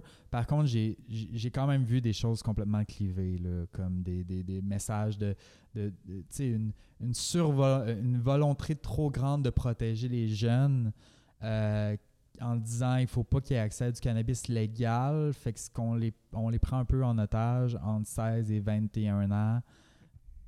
Puis on leur dit ben vu que vous n'êtes pas supposé consommer du cannabis, ben c'est légal pour vous d'en acheter, mais en même temps, euh, ils vont aller le- se le procurer sur Ben le oui, marché ça. noir. sais, Fait Je connais pas grand jeune entre 16 et 21 ans qui ont fait comme non, non, je fumerai pas, c'est pas légal. C'est ça, ouais, fait que, fait- il y a encore, y a encore beaucoup de, puis ça, c'est, vraiment une opinion personnelle, là, je, je tiens à, à le mentionner, puis c'est au fur et à mesure de, de, de, de- de plusieurs, euh, de plusieurs projets, en fait, là, que, que, que j'ai constaté ça, mais qu'il y a, il y a- des messages alarmants, alarmistes sur euh, le cannabis qui sont des fois un peu euh, tournés de façon à ce que tu tires encore une conclusion, une généralisation, en particulier par rapport au risque de psychose, qui n'est pas à, banaliser, mais qui n'est pas non plus euh, un lien de cause à effet automatique. C'est beaucoup plus complexe que ça, la psychose et le cannabis. Puis encore une fois, il reste des mythes qui s'entretiennent puis qui ont été, pour certains, euh, renforcés avec la légalisation. des exemples? Ben, le, le- le- le risque de la psychose, le risque de protéger les jeunes. Ben, moi, j'avais déjà entendu qu'une personne qui a, de la, qui a de la maladie mentale dans sa famille est vraiment plus à risque. C'est un mythe, ça? Ben, en fait, une personne qui a des, qui- qui a des antécédents familiaux de troubles de santé mentale, euh, qui, ont, qui sont reconnus comme ayant un facteur héréditaire, là, notamment la schizophrénie en a un, oui, mais ce n'est pas le seul. La bipolarité, je pense aussi. Euh, Il y a d'autres types de troubles de santé mentale qui ont des- des- des facteurs génétiques associés. Mais les facteurs génétiques, c'est une partie. Là. Fait que oui, tu es plus à risque, globalement. Mais ça va dépendre de toutes sortes d'autres facteurs. Euh, Ça va dépendre de tes facteurs de protection. Est-ce que, est que, est que tu le sais que tu as des antécédents fami- familiaux? Tu fais quoi avec ces antécédents-là? Est-ce que, est que toi, ça t'aide à prendre des, à, à prendre des mesures euh, pour euh, préventives, dans le sens où tu fais attention à la fréquence que tu consommes, puis à la quantité que tu consommes, puis au taux de cannabis qui est à l'intérieur? C'est ça qu'on parle pas. On dit, si tu as des t'as des, t'as des antécédents, fume pas de cannabis. Pas, fais attention au taux de THC, euh, euh, fais attention à la fréquence que tu consommes. Oui, c'est ça, exactement. Euh, Tu sais, comme j'ai souvent entendu dire, euh, ah, la personne est devenue schizophrène parce qu'elle consommait. T'es comme, non, la personne était déjà schizophrène, ça l'a juste développé. Ça l'a juste mis à on. C'est ça, l'hypothèse la plus probable, c'est qu'il y, a une- il y a une composante qui existe. La personne est comme déjà, euh, pré- euh, déjà des chances de devenir, puis euh, de développer cette schizophrénie-là, puis ça précipite le développement de la schizophrénie. Y, a, ça se peut aussi qu'une personne qui n'a pas de, de facteurs génétiques euh, qui, qui- qui consomme des doses astronomiques, puis qui fait des mélanges à risque, puis qui, pour X raison, ça se peut qu'une personne développe aussi une J'en connais du monde là, qui ont trop consommé, puis euh, Mais c'est, on parle de tellement petit pourcentage des cas, il faut faire attention de surgénéraliser, puis amener des conséquences négatives sur le guéri. C'est ça, c'est aussi en, en- en clivant tout ça, ben on, on amène on- les populations qui pourraient euh, utiliser judicieusement de l'information neutre et validée pour réduire les risques pour eux-mêmes en sont privés parce qu'on prend la décision morale pour euh, une, des exceptions de, de- de- d'en faire des généralités. OK. Puis, on va revenir un peu au temps que tu étais intervenant en réduction BFM, mais vraiment terrain. Euh, c'est quoi les défis que tu faisais le plus souvent face? Tu veux dire en milieu festif? Oui. OK. Euh, des défis, euh, c'est quoi les défis que je faisais plus en- souvent en face? Euh, je dis, euh, il y, en- il y en a plusieurs. Euh, D'abord, des défis de vulgarisation, euh, de, défis de, c'est ça, ben, d'abord de créer le contact avec la personne. Euh, il y a des fois que tu sais, ça se fait vraiment naturellement, mais c'est super facile pour la majorité du temps, mais euh, il y a des fois que comme ça, ça, ça passait moins bien, le courant, je dirais. Euh, fait que, tu sais, c'est- de créer une façon d'a- d'a- d'aller susciter l'intérêt d'une autre personne, puis en particulier avec des... Bon, il y a des personnes qui vont, dire « Ah non, non, mais moi, je consomme pas, là, tu sais. » Fait que... euh, puis... euh, d'essayer de démystifier que... euh, beaucoup de démystification, ça j'allais dire, ouais. Démystification de, que notre approche n'encourage pas la consommation, que c'est l'information qui est neutre, qui est validée, puis qui est là, accessible aux personnes qui se sentent interpellées, mais je veux dire, tu sais, on, on, on se promène pas avec des cartes d'ecstasy dans les écoles secondaires en disant essayez ça, c'est le fun, là, On met un stand, puis les jeunes viennent nous voir, puis ils nous posent des questions. Fait qu'ils ont déjà la curiosité. C'est juste qu'au lieu, au lieu que les réponses viennent de leurs amis euh, qui sont qui sont informés sur des forums en ligne, euh, ben, elle vient de, de, de- Ça a été vulgarisé puis mise en bouche par des, des intervenants qui ont pris la peine de, prendre l'information de plusieurs sources. Fait que la démystification, euh, il y a aussi d'interven- de, de- la prise de décision. C'est des défis, là, des fois, comme tu es face à des situations plus ambiguës, puis on est dans un contexte où on travaille avec des personnes qui commettent des comportements qui sont illégaux, le fait de consommer. Euh, puis aussi, euh, ben, nous, on a toujours on, on, on on veut pas nuire aux personnes. on veut pas, on veut pas leur nuire. Euh, puis des fois, surtout quand on arrive face à une personne qui n'a pas l'air de filer, il faut prendre le temps d'évaluer avec la personne, est-ce que ça va, es-tu correct, as-tu besoin d'aide? Euh, puis, euh, ultimement, de référer à, à l'équipe médicale si, euh, s'ils ne filent pas. Mais des fois, tu sais, ils ne filent pas, mais ils veulent rien savoir de l'équipe médicale. Puis, Mm. on essaie de discuter avec eux, mais on voit clairement que leur situation se dégrade. Puis, à un moment il faut prendre la décision de qui on va l'interpeller pareil. Fait que ça, c'est pas le fun. C'est pas le fun quand on est face à ça. Idéalement, on veut que ça vienne d'eux puis qu'ils acceptent, là, mais il y a des fois qu'il faut référer puis on n'est pas à l'aise de le faire. Fait que, ce genre de prise de décision-là n'est pas, est pas nécessairement facile. Euh, sinon, euh, de, de, de, d'avoir, de, de conjuguer avec des personnes qui ne sont pas en mesure de s'exprimer clairement, qui ont des comportements un peu euh, euh, intenses. Là. Des personnes dans le taux de consommation, ça peut être intense. C'est, dans ta bulle. si, le monde, des fois, il ne sent pas nécessairement bon. Là. C'est, euh, pas tout le temps. là. Je veux dire, c'est, rare que ça arrive, mais ça arrive des fois que la personne ben, s'est vomi dessus ou, euh, ou elle a eu chaud, euh, comme ça se peut pas, puis elle a de la misère à se tenir debout. Puis là, ben, tu l'aides à marcher, fait que veux pas, t'es comme en contact très Ouais. direct avec. Là. Seigneur, j'ai, l'impression de parler d'une époque qui est comme quasiment révolue. Euh, Dans le malheureusement. temps, là. ouais, c'est ça, c'est vraiment dans le temps, là, mais euh, c'est ça, fait que, tu sais, de- il y a ces barrières-là, puis en même temps, je veux c'est tellement enrichissant, c'est, c'est, au, travers un peu de, de- de ce petit dégueulasse-là, genre, je veux dire, là, qu'il y a tellement des belles affaires qui se passent, là, je veux dire, j'ai déjà aidé, d'a- déjà accompagné quelqu'un, fait un, geste super simple pour lui, parce que euh, je l'ai aidé à retourner à sa tente au Rockfest, puis, tu sais, le gars, il s'était vomi dessus, puis c'était... Puis, euh, puis il m'a dit, euh, il m'a donné deux chapeaux parce qu'il était full content que je l'aide à comme retourner à sa tente puis à monter son matelas parce qu'il avait rien préparé là. Sa tente était montée heureusement mais il n'y avait pas de Chance. matelas, pas d'oreiller, rien. Fait que je l'ai aidé un peu puis il me donne deux chapeaux puis il me dit hey, les, les héros les héros ont pas de cap, tu sais. Fait que j'étais Oh. comme hey, c'est vraiment cool de se faire dire ça dans le cadre de son travail. Fait que tu sais c'est genre à travers ce, ce petit ce petit côté-là où ça peut devenir des fois confrontant par rapport à ta bulle, des fois de par, par- par rapport à ton euh, euh, un peu euh, ton hygiène genre riche là, ben comme ça devient enrichissant de, de, de, de voir qu'on a un réel impact. Là. Ouais, vraiment. Ouais. Parce que moi, en festival, le, la première fois que j'étais en festival, j'avais découvert les safe space.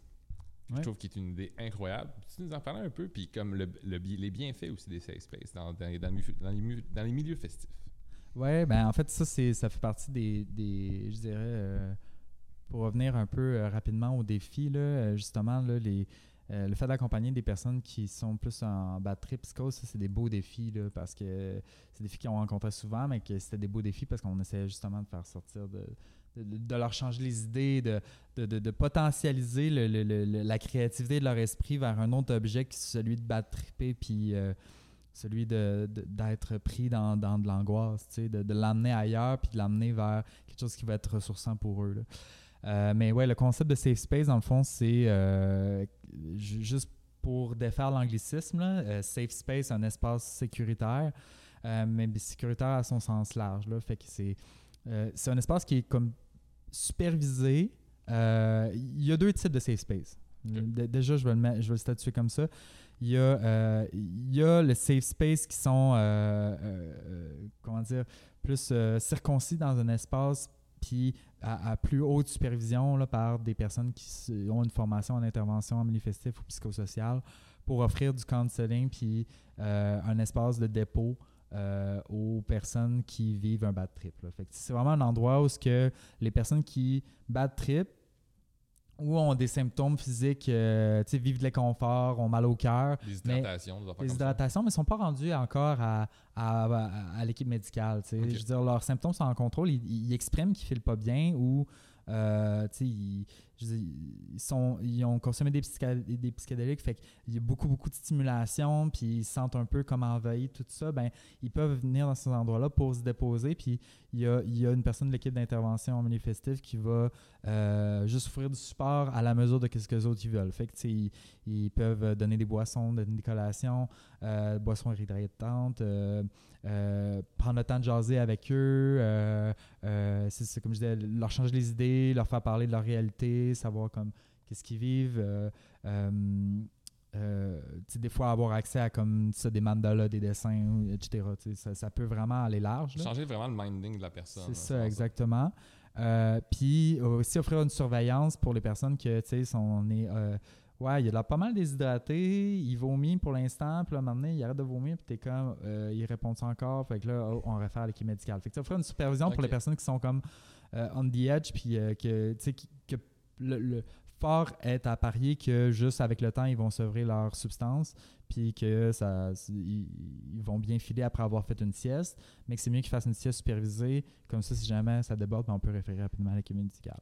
Puis, il y a le safe space plus large où ce que, euh, il y a des beanbags, il y a des, des, des, euh, des hamacs, il y a des endroits où ce que le monde peut venir en groupe avec amis, se déposer, puis juste chiller. Puis c'est souvent proche l'un l'autre, mais pas nécessairement ensemble parce que on veut pas nécessairement avoir juste des, des gangs d'amis, des fois, ça peut se mettre à être loud puis tout. Fait que, on garde des endroits circonscrits pour. Regarde ici, c'est pour si tu files pas. Tu peux avoir un ou deux amis, mais c'est pas pour faire le party. C'est un endroit pour euh, faire descendre les stimulations. Il y a une zone plus adressée pour ça, alentour, où là, tu peux aller te déposer. tu sais. OK. Fait que je dirais le safe space, c'est plus quand tu as de la supervision parce qu'aussi, il y a un enjeu de. Il y a tout. euh, il- il- ça, c'est le safe space que nous, on avait au Grip ou à l'Alche. Mais euh, par exemple, à mon expérience à Shambhala, qui est un, euh, un festival au BC, il y avait un safe space pour femmes et personnes de la diversité de genre. Fait que ce safe space-là, il y avait les deux en fait. Il y avait le. le, le- comment, comment ça s'appelait déjà?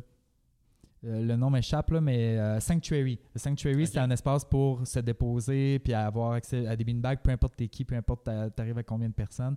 Le seul euh, topo là, c'est euh, keep, it down. C'est pas la place pour être full loud puis euh, pitcher partout dans les murs. C'est un espace pour te déposer puis euh, faire descendre des stimulations. Le safe space pour femmes, lui, c'était plus il faut que tu sois une femme ou une personne qui est visiblement issue de la diversité de genre puis euh, la mission était plus de comme offrir un endroit où ce que tu arrêtes de te faire cruiser, tu arrêtes de te faire harceler euh, par les autres personnes. Fait que euh, c'est une, une autre vocation de safe space.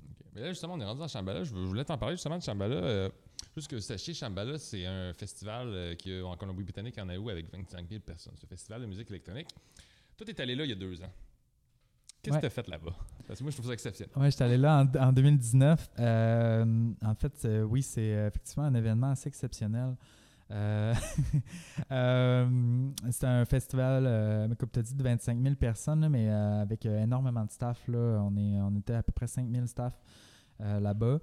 Moi, mon rôle, c'était, euh, je travaillais au service d'analyse de substances. Donc, euh, on avait là, des.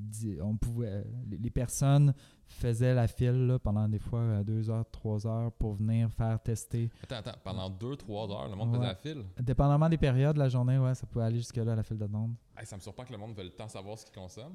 Euh, ouais, c'est ben, un peu beau entendre ça. de- Oui, tout à fait. Puis heureusement, au moins, c'était pas. euh, ils pouvaient venir tester jusqu'à comme six substances là, à la fois. Là. OK, quand même. Euh, ouais, ben, que d'en entendu euh, aussi longtemps, j'espère que c'est pas juste pour une substance. parce que aussi, c'est que la, avec autant de personnes, on s'entend qu'il y a beaucoup de personnes y a des choses qui échappent dans leur poche. Puis Il y a beaucoup de personnes qui ramassaient aussi les, les substances à terre puis qui viennent faire tester ça pour savoir c'est quoi, quoi, c'est ça. Fait que euh, c'est ça, nous, on avait un. un- euh, c'est avec euh, l'organisme Anchors qui fait ça à Nelson au BC, là, qui, qui en fait, euh, Anchor c'est beaucoup plus large, là, c'est euh, un organisme euh, pour les, les- les personnes se- sont inscrits en, en- en prévention VIH-Sida, mais là, sont dirigés beaucoup plus. C'est un organisme de réduction de méfaits à large, là, euh, fait que prévention VIH-Sida, euh, euh, travail auprès des, des, des, com- euh, des- des communautés plus marginalisées, là, travail du sexe, clientèle de la rue. C'est très, très large. Là. ouais, c'est vraiment large. là. Puis ils font de l'analyse de substances là-bas. Fait que c'est eux qui, qui chapeautaient le, le, le- le service d'analyse de substances. Et dans le fond, on avait tout, on était une grande équipe, là, on genre 20-30 personnes là, juste pour ce service-là. Oh, wow. Euh, puis on, c'est ce qu'on faisait avec euh, les, pers- les personnes arrivaient. euh, puis moi j'étais, j'ai fait deux rôles là. J'étais harm reduction specialist, spécialiste de la réduction de méfaits. euh, ou à la table d'info. Je vais revenir à la table d'info, là, mais euh, euh, comme spécialiste de la réduction de méfaits, moi, ma job, c'est à, j'étais- j'étais pairé avec une personne qui euh, était le, le technicien, là, la personne qui opérait la machine qui permettait d'analyser. Ce qu'on utilisait, c'est un, on appelle ça un spectromètre à infrarouge. Dans le fond, ce que ça fait, c'est que euh, quand on dépose une substance dessus, il y, a un, il y a un rayon infrarouge qui va passer euh, au travers de la substance et qui va analyser la radiation de la substance. Donc, ça va faire un spectre, euh, ça, va irradier un certain spectre. là. Quand on regarde une wave audio, là, ça fait un peu la même genre de, Ok. de, de, de, de ligne sur un programme, là, sur un axe des X puis des Y, on voit comme la ligne qui se dessine. Puis le programme, c'est un peu comme l'empreinte digitale finalement de la drogue, ça, cette ligne-là. Euh, fait que le programme va comparer cette empreinte digitale-là avec ce qu'elle a dans sa banque de données pour voir est-ce qu'elle est capable de trouver des drogues qui correspondent, qui fit bien, un peu comme les mêmes empreintes digitales. Euh, puis on est capable de trouver euh, aussi même des mélanges des substances de coupe. Euh, faut que. Il y a des limites du test. Là. Je ne vais pas trop aller dans le technique, là, mais il y a des limites au test qui sont super importantes à considérer. Ça détecte pas tout. Il faut avoir, faut avoir ce qu'il faut dans les banques de données. Il faut connaître les limites des tests. Quand on utilisait ces tests-là, on utilisait les bandelettes de fentanyl ou de benzo si on avait des. Des si des personnes nous amenaient du Xanax, ben on faisait une bandelette de benzo aussi pour savoir. C'est quoi exactement une bandelette de, de Ben? Euh, dans le fond, ban- bandelette de fentanyl, bandelette de benzo, c'est le même principe. C'est des bandelettes qui vont, coller- qui, qui- qui vont marquer un peu comme un, un test de grossesse, là, Ah, qui vont dire si oui ou non il y a euh, euh, une des substances dans la liste que la bandelette teste. Puis tu peux-tu avoir le pourcentage aussi? Non, c'est ça. C'est un oui, il y en a ou non, il n'y en a pas. Tu n'as pas la quantité et tu es limité aussi au nombre de, de, de, de- de substances que la bandelette teste. Parce que euh, la bandelette, euh, même pour le fentanyl, il y en existe comme quelque chose comme 100 plus de 120 sortes là, sur le marché. Il y en apparaît. euh, Ah ouais, Encore. savais tellement pas ça. Ok. puis euh, il y a 14 sortes qui sont testées par les bandelettes. il, en manque, il manque quand même une bonne, une bonne gang. Là. Ouais. Mais tout ça étant justement, le rôle de la technicien, technicienne, c'était d'opérer la d'opérer le programme. Moi, ma job, c'était, euh, ben, tu sais, je dirais, là, je le présente de façon clivée, mais dans le cours des choses, c'était beaucoup plus organique. Là. On parlait tout le monde ensemble. là. Mais mettons, nos majeurs, c'est euh, le technicien opérait le programme, puis moi, j'accueille la personne, euh, je prépare la machine, je lave la machine, je lui demande de déposer sa drogue dessus. Mais pendant tout ce temps-là, moi, je jase avec. Je suis comme, hey, c'est la, première fois à Shambhala, tu connais-tu les services accessibles alentour? Euh, Est-ce que tu as déjà consommé cette substance-là? Tu sais-tu à quoi t'attendre comme effet? Euh, c'est quoi que tu aimerais vivre comme expérience dans le festival? Euh, fait que- Il y, a une, prends- il y a une belle forme d'intervention. c'est ça, ben, je prends le temps de discuter avec la personne pour qu'elle puisse rendre utile le résultat qu'elle va avoir. Parce que l'analyse de substance, ça te donne un résultat, mais s'il n'y a pas le lien avec un intervenant, s'il n'y a pas le lien avec une autre personne qui est capable de, de t'aider à, à rendre concret et utile le résultat que tu as devant toi, euh, il ne sert pas grand-chose. Comme je disais, si- s'il y a personne qui te dit euh, OK, tu es négatif à 14 sortes de fentanyl, mais il y en existe 110 autres, euh, ben, tu vas penser qu'il n'y a pas de fentanyl. Effectivement. Mais ça fait que euh, c'était ça ma job. Puis sinon, à la table d'info, c'était vraiment, j'avais du matériel d'information et euh, des pailles, par exemple, là, pour donner euh, pour les gens qui consomment Ouais, par voie nasale. Parle-nous de ça un peu, les sniff kits, c'est quoi? Euh, ouais, ben je vais, je, je- Ah, je vais, je vais, je vais- je vais y venir là, mais dans le fond, ma job là, c'était de donner de l'information aux personnes. puis, euh, euh, mais oui, les euh, c'était en fait. Les, les c'est une, trousse de consommation par voie nasale euh, qui peut être montée de différentes façons. là. Il les organismes vont les monter de, de- de différentes façons, euh, un peu à leur manière. là. La première fois que j'ai vu ça, c'était au Grip Montréal. Euh, on mettait un pamphlet de prévention qui expliquait là, pourquoi est-ce qu'il ne faut pas partager ton matériel quand tu consommes par voie nasale, pourquoi il faut que tu prennes euh, du matériel qui est le plus stérile possible, donc pas des billets d'argent, parce qu'il y a des risques de transmission du TSS, notamment euh, l'hépatite C, là, qui est un peu euh, le, le pire, là, mais Ah, avant ça, je veux dire, si tu peux faire toutes sortes d'infections mineures, mais vraiment désagréables au nez parce que tu prends du matériel souillé. Là, Là, on parle du cas d'extrême, là, puis c'est sûr qu'il y a personne qui veut pogner l'hépatite C, mais même avant ça, je veux dire, c'est mettre des choses pas propres dans le nez, euh, je veux dire, avec des substances qui sont corrosives des fois, euh, euh, qui peuvent l'être, en tout cas, je dis pas que ce sont tout le temps, là, ben, c'est pas la meilleure idée, fait que on donnait un pamphlet, des, des pailles, de, deux bouts de paille parce que les gens consomment souvent pas tout seul, fait que euh, on veut qu'ils- veut pas qu'ils changent leur matériel. Euh, des ampoules d'eau saline, donc euh, les gens peuvent faire un spray dans leur nez pour euh, nettoyer leur narine. Ça, ça, ça permet de prévenir l'érosion nasale, l'érosion des muqueuses nasales, fait que de réduire les saignements, fait qu'ultimement de réduire les risques de transmettre aussi à une autre personne une infection ou d'en attraper une aussi. Euh, il y avait aussi des condoms, euh, parce qu'on sait que, ben, qu'on- usage de substances, même si, bon, il y a des enjeux de consentement inhérents tout ça, on sait très bien qu'il y a des personnes qui vont euh, consommer des substances psychoactives, avoir des rapports sexuels et que ça ne veut pas dire qu'ils sont non consentants. là. Non, c'est. Euh, ça ne veut pas dire qu'ils sont tous consentants et ni que ça veut dire qu'ils sont non consentants par définition. Mais comme je dis, il y a des enjeux à ça.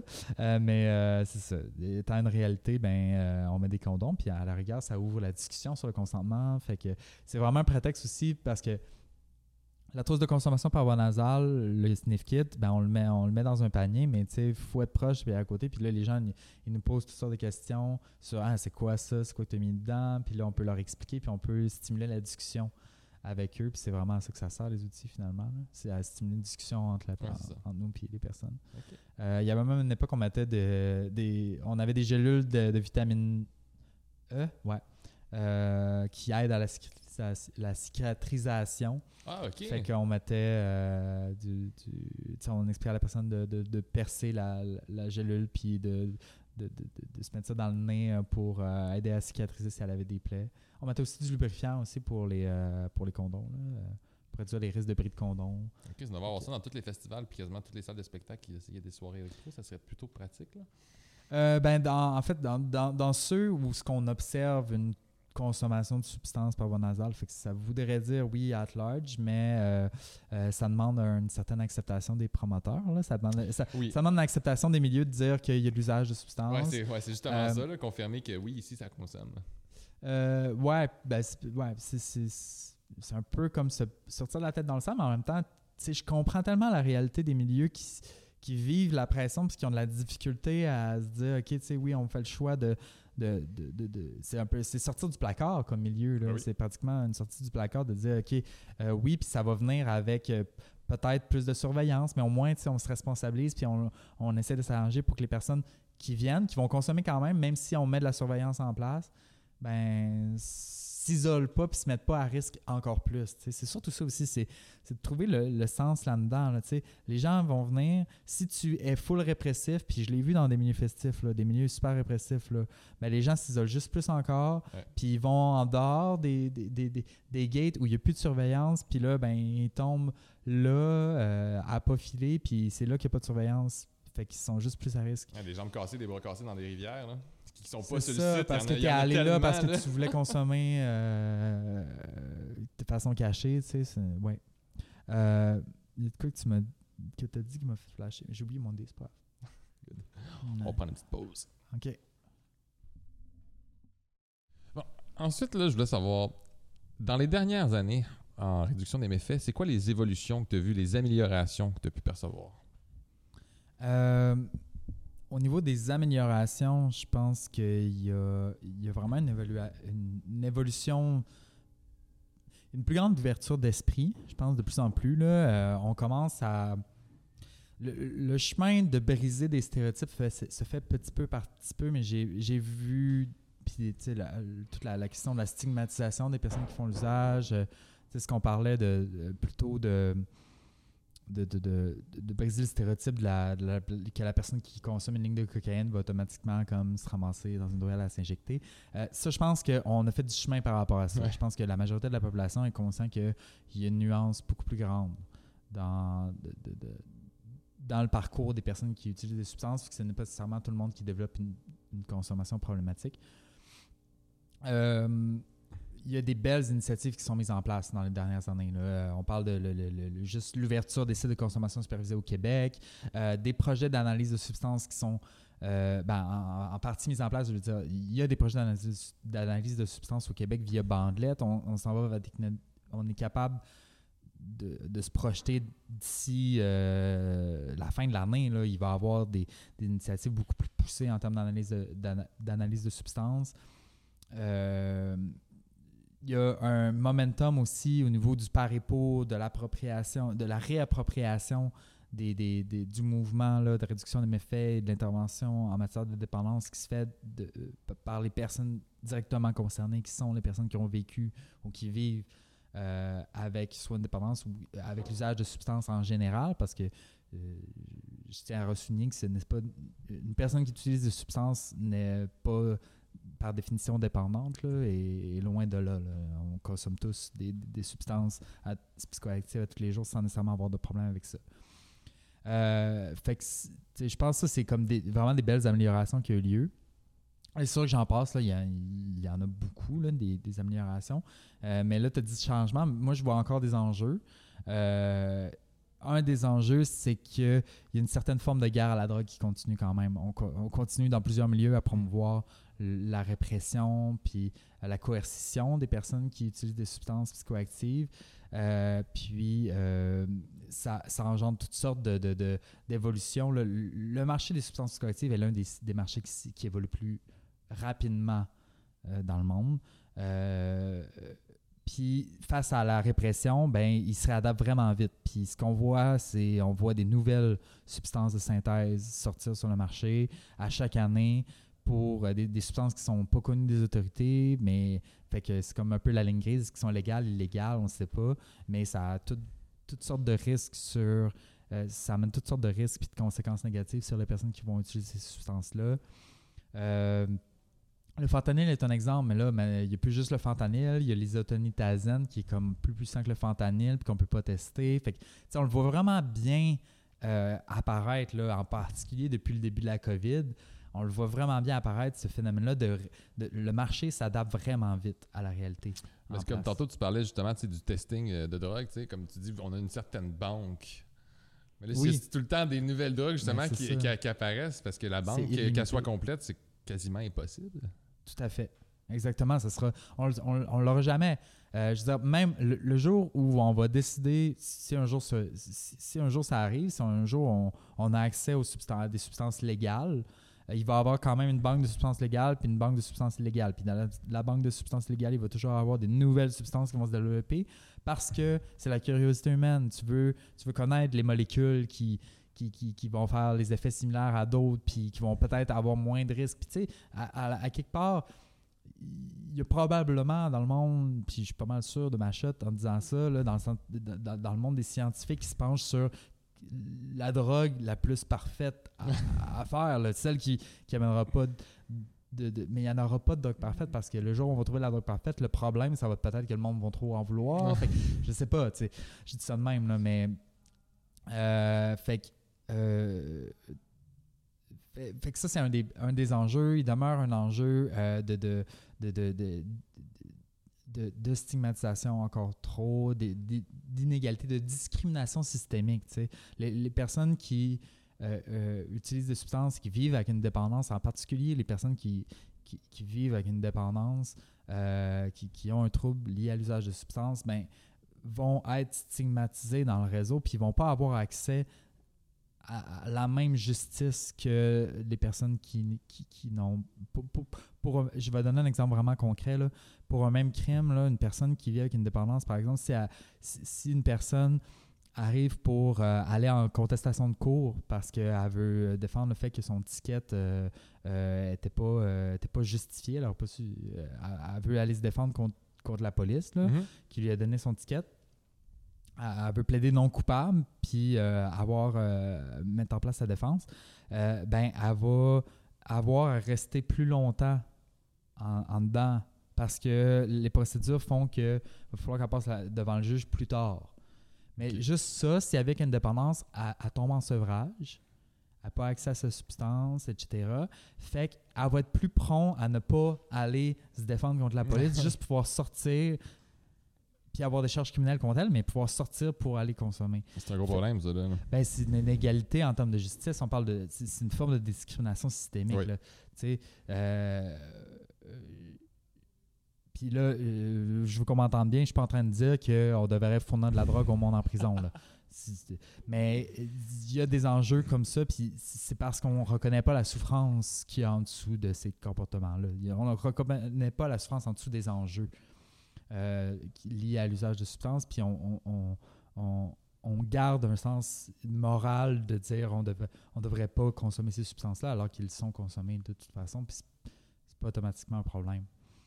Euh, puis euh, un des derniers enjeux, c'est aussi, euh, autant il y a une place, il y a un momentum pour le parepo, pour la place des personnes qui ont un savoir expérientiel, il y a une réappropriation, autant il y a, euh, on le voit bien, là, qui, qui, qui demeure des enjeux d'instrumentalisation des personnes qui ont un savoir expérientiel. C'est pas égal dans tous les milieux qui sont inclus, qui sont qui se sentent vraiment partie prenante.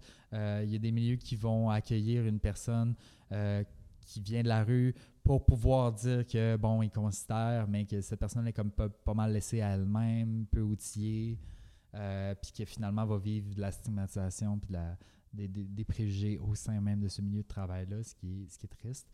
Fait que, c'est- c'est- il y a eu beaucoup d'améliorations et demeure des enjeux, mais je pense qu'on va toujours en rester, tu sais. Veux, veux pas, on œuvre dans un domaine où on est très critique par rapport aux défis, puis c'est ça qui fait que comme ça évolue, euh, on est très critique par rapport aux enjeux, puis Fait qu'il il va toujours en rester des, des améliorations à voir. Fait que, tu sais, je pense, c'est ça, c'est d'apprécier que c'est les petits chemins qui ont été faits tout en reconnaissant qu'est-ce qui, le parcours qui reste à faire. Euh, c'est pas mal ça, je pense. Puis, moi, mettons, là, je veux faire tester de la drogue. Au Québec, c'est-tu possible? C'est-tu légal? Y a-tu un endroit que je peux aller? Euh, tu peux euh, certainement obtenir des bandelettes pour détecter toi-même le fentanyl dans ben, les 14 sortes de fentanyl que la, que la bandelette teste dans ta drogue euh, auprès de, de plusieurs organismes. Euh, pas mal tous les organismes qui euh, font le- le- le- les CAMI, là, les, les centres d'action matérielle Ok. d'injection. Fait que ici à Sherbrooke, ça serait Iris Estrie, Partage Saint-François, j'imagine qu'ils ont ça aussi. Les, les- les travailleurs de rue, ben, euh, eux, ils peuvent fournir des bandelettes. Il va avoir.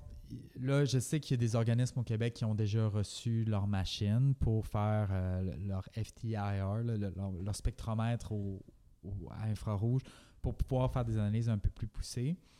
Euh, puis, détecter. euh, puis aussi d'autres or- d'autres organismes qui peuvent te- tester d'autres substances. Il y a le Senti d'amitié qui fait ça aussi avec des bandelettes à, à- à 10. euh, ils peuvent détecter jus- jusqu'à 10 substances. Mais les machines, c'est pas. euh, le- les, les organismes ont eu leur exemption, mais euh, c'est encore en cours de développement. Là. On devrait pas voir ça avant juin, mais peut-être que. Que- que- peut-être que comme au courant de l'été, on va, on va réellement avoir des initiatives plus poussées en termes Ça serait une d'analyse. bonne affaire. Fait que euh, pour, pour rapper, dans le fond, ce que tu, par rapport à ta question, c'est oui, les technologies demeurent encore, limi- demeurent encore limitées, mais dans un avenir très proche, on va avoir des, techno- des technologies pointes qui vont permettre d'avoir euh, beaucoup plus facilement euh, accès à des, à, à des résultats plus précis, mais ça demeure limité en termes de région. C'est, l'Estrie, l'Outaouais, les Laurentides, puis Montréal. là. Je te dirais que c'est pas mal OK, ça. ouais. Euh, fait que tout ce qui est dans la région éloignée, là, Saguenay-Lac-Saint-Jean, Mauricie-Centre du Québec, ça demeure que les bandelettes là, euh, pour l'instant. À ce que je connais, peut-être que je me trompe, mais espérant que ça se développe vite, là, euh, parce qu'on est vraiment face à une crise en termes de surdose. Oui. Ouais. Surtout avec euh, le COVID, là. Ben, tout à fait. Justement, en parlant du COVID, ça a-tu un impact, ta job? J'imagine que oui. Majeur. En fait, euh, je pense que c'est majeur dans, dans, dans toutes les, dans toutes les sphères de notre société, en fait. Euh, mais oui, le, le- le- et à plusieurs plans, en fait. D'abord, juste en termes de, mettons, le, la plus grande, le plus grand impact, c'est au niveau de la qualité des substances sur la rue. Euh, parce que, et en fait, non. Le plus grand impact, c'est sur les surdoses, parce qu'on était déjà dans une crise des surdoses reliée à une surprescription euh, sur deux décennies et plus de, de, de- de- d'opioïdes, reliée à, à- des de service, à de la stigmatisation, à toutes sortes de- d'enjeux qui étaient déjà là avant la COVID. Mais la COVID, qu'est-ce que, qu'est-ce que ça a amené au niveau de cette crise des surdoses-là? C'est une, une, euh, une chute drastique de la qualité des substances sur la rue, des drogues, euh, parce que les, les frontières sont fermées. Puis pour, euh, puis pour les, les, les, ben, les drogues plus communes, euh, je mets des gros guillemets là, en fait, là, euh, ben, pour- il y a plusieurs drogues qui nécessitent d'avoir accès à, à des fournisseurs étrangers, là, notamment la cocaïne puis l'héroïne. Ben, ça vient de cultures qui se font pas du tout au Canada ou presque pas. tu sais. Fait qu'on cultive pas le coca au Canada. Là. fait que ben, les frontières étant fermées, ça fait que ces substances-là rentrent plus sur le territoire. Fait que les marchés, euh, comme je disais, c'est dans les marchés qui se réadaptent le plus vite face à la crise. Fait que euh, ils- ce qu'ils ont fait, c'est que le marché s'est réadapté en se tournant vers des produits qui pouvaient produire en même le territoire ou se procurer d'autres sources qui pouvaient rentrer plus facilement ou etc. On ne le sait pas trop. Ça, c'est difficile parce que c'est comme c'est du marché illégal qui n'est pas contrôlé. Euh, mais c'est ce qu'on a vu, c'est beaucoup plus de fentanyl, beaucoup plus de, de l'isotonitazène qui avait juste qui, qui est apparu un peu de nulle part en fait. là, cette substance-là, c'est une substance qui a été euh, utilisée en Russie, mais qui, qui après ça, c'est un peu aléatoire que ça, que ça apparaisse Ouais, de façon si importante. Puis euh, euh, beaucoup de méthamphétamine à la place de cocaïne. Fait que les, les, les gens faisaient des psychoses toxiques, ont fait des psychoses toxiques. Les gros consommateurs de cocaïne ont fait des psychoses toxiques parce qu'ils consommaient de la méthamphétamine qui a beaucoup plus d'autres Ouais, conséquences. c'est ça, là. Fait que euh, c'est. Fait que ça, c'est juste auprès de la, la clientèle la plus vulnérable, là, parce que. euh, euh, mais ça, chute drastique des- de la qualité des, des substances aussi, euh, augmentation des mélanges là, de, ça, on le voyait, euh, on le voyait point à l'horizon, mais il y a vraiment eu une accentuation de mélange de benzo et d'opioïdes. Ça, c'est vraiment des cocktails super dangereux parce que il y a euh, ces deux dépresseurs ensemble, fait que ça, ça peut vraiment amener euh, au risque de, de, de, de décès à cause que Ok. les, les fonctions vitales diminuent. Fait que baisse de la qualité des substances, c'est un des impacts majeurs euh, sur la rue, mais aussi augmentation de la détresse de, de tous et chacun. Je pense qu'on a comme tout vécu des périodes de, de pas pire détresse euh, dans la dernière année. Euh, fait que quand tu mets ça mélangé avec l'usage de substances, ben, euh, c'est des troubles concomitants. les personnes qui étaient déjà isolées parce qu'ils vivent avec des conditions de vie pas nécessairement faciles, ben, ils sont encore plus isolés, se tournent peut-être plus vers l'usage de substances, plus de- avec des substances de moins qualité. Fait que tout ça, tous les enjeux intersectionnels qui est derrière ça. Euh, quand je dis intersectionnel, c'est à la croisée de plusieurs enjeux. Là. Euh, puis, euh, ben, au niveau d'impact, moi, ça, c'est les impacts pour la société, puis en fait, les populations pour lesquelles, euh, les communautés pour lesquelles je travaille. Mais sur mon travail, ça a eu un impact majeur. On ne pouvait plus, pendant plusieurs mois, on n'a plus pu donner nos formations. Dans un contexte de crise des surdoses, qu'on veut que l'information circule le plus possible, Ouais, puis encore plus quand il y a de plus de facteurs euh, de risque comme ça. Euh, aussi, nous autres, notre équipe, euh, je veux dire, euh, on travaille avec, comme, comme j'expliquais, on travaille avec des. euh, notre équipe, on était à l'arrêt, puis il a fallu comme se, se- se- se réajuster dans, dans nos procédures. Euh, puis dans notre équipe, il y avait des personnes qui étaient des formateurs qui étaient disponibles pour donner du temps, mais qui là, ils se retrouvaient comme un peu sans emploi. Fait qu'on a dit, OK, on veut les mettre à profit. Euh, puis on, veut qu'ils puissent s'impliquer puis se sentent utiles quand même dans le programme malgré cette crise-là. Fait que il y a plusieurs de, ces, de mes collègues qui n'avaient pas touché d'ordinateur euh, depuis un méchant bout, qui n'avaient pas beaucoup de connaissances en informatique. Fait que là, de, tout le virage Ouais, sur en ligne, euh, ça a amené, euh, il a fallu euh, se réajuster là, leur, leur fournir du matériel informatique, les aider à se l'approprier. Les former un peu, c'est les ça? former ça? exactement, mais à distance. Fait que, tu sais, j'ai passé, là, euh, ça c'est une drôle d'anecdote, mais tu sais, il y a des collègues avec qui j'étais au téléphone, puis là, euh, j'essayais d'expliquer au téléphone comment aller se plugger sur, euh, sur son, sur Internet. Euh, malheureusement, moi, j'ai un Mac, puis eux, il y un PC. Fait qu'il fallait que je me rappelle, puis moi, ça fait longtemps que j'utilisais Mac, fait qu'il fallait que je me rappelle comment est-ce que euh, tu te logs sur euh, Internet avec un PC. Fait qu'il fallait que je leur explique ça de façon verbale au téléphone. tu sais. Juste ce genre d'enjeu-là, le fait qu'on peut pas se voir en Mais direct. déjà de base, parler d'un de comment ça marche l'ordinateur à quelqu'un au téléphone, c'est extrêmement compliqué. Mais une fois que tu as accès à Internet, au moins, comme tu peux faire du partage d'écran, tu peux, là, tu as accès à toutes sortes d'autres ressources, mais tu sais, c'est- la première, la première des étapes, c'est te loguer à Internet, puis à quel point, si on se rend compte à quel point ça, c'est rendu un service essentiel. Là. Comme- ouais. Euh, tu sais, euh, une chance qu'on avait Internet, parce que sinon, en temps de pandémie, qu'on finit tout le monde chez, chez vous, euh, je veux dire, il- On n'a même pas y pensé. c'est ça. Fait que ça, c'est au niveau d'organisation de travail. euh, fait que, tu sais, ça a amené beaucoup de défis. euh, Puis dans la reprise aussi, tu sais, il a fallu se doter d'un plan de mesures sanitaires vraiment solide pour pouvoir reprendre les formations en présence parce que nous, c'est pas des formations qu'on peut faire en ligne. là. On peut pas, on peut pas euh, euh, faire de la prévention des surdoses comme on fait sur Internet. Euh, en virtuel, il y a trop d'enjeux. Notre programme n'est pas conçu pour ça. Puis on réussirait pas à, rejoindre les personnes qu'on veut rejoindre puis à atteindre les objectifs qu'on s'était donnés. Fait que nous autres, on a vraiment milité pour être capable de le donner en présence, mais il a fallu militer fort, avoir un plan de mesures sanitaires, faire une demande de dérogation. Ça a été beaucoup de travail. Ça, on était complètement sécurisé juste en janvier.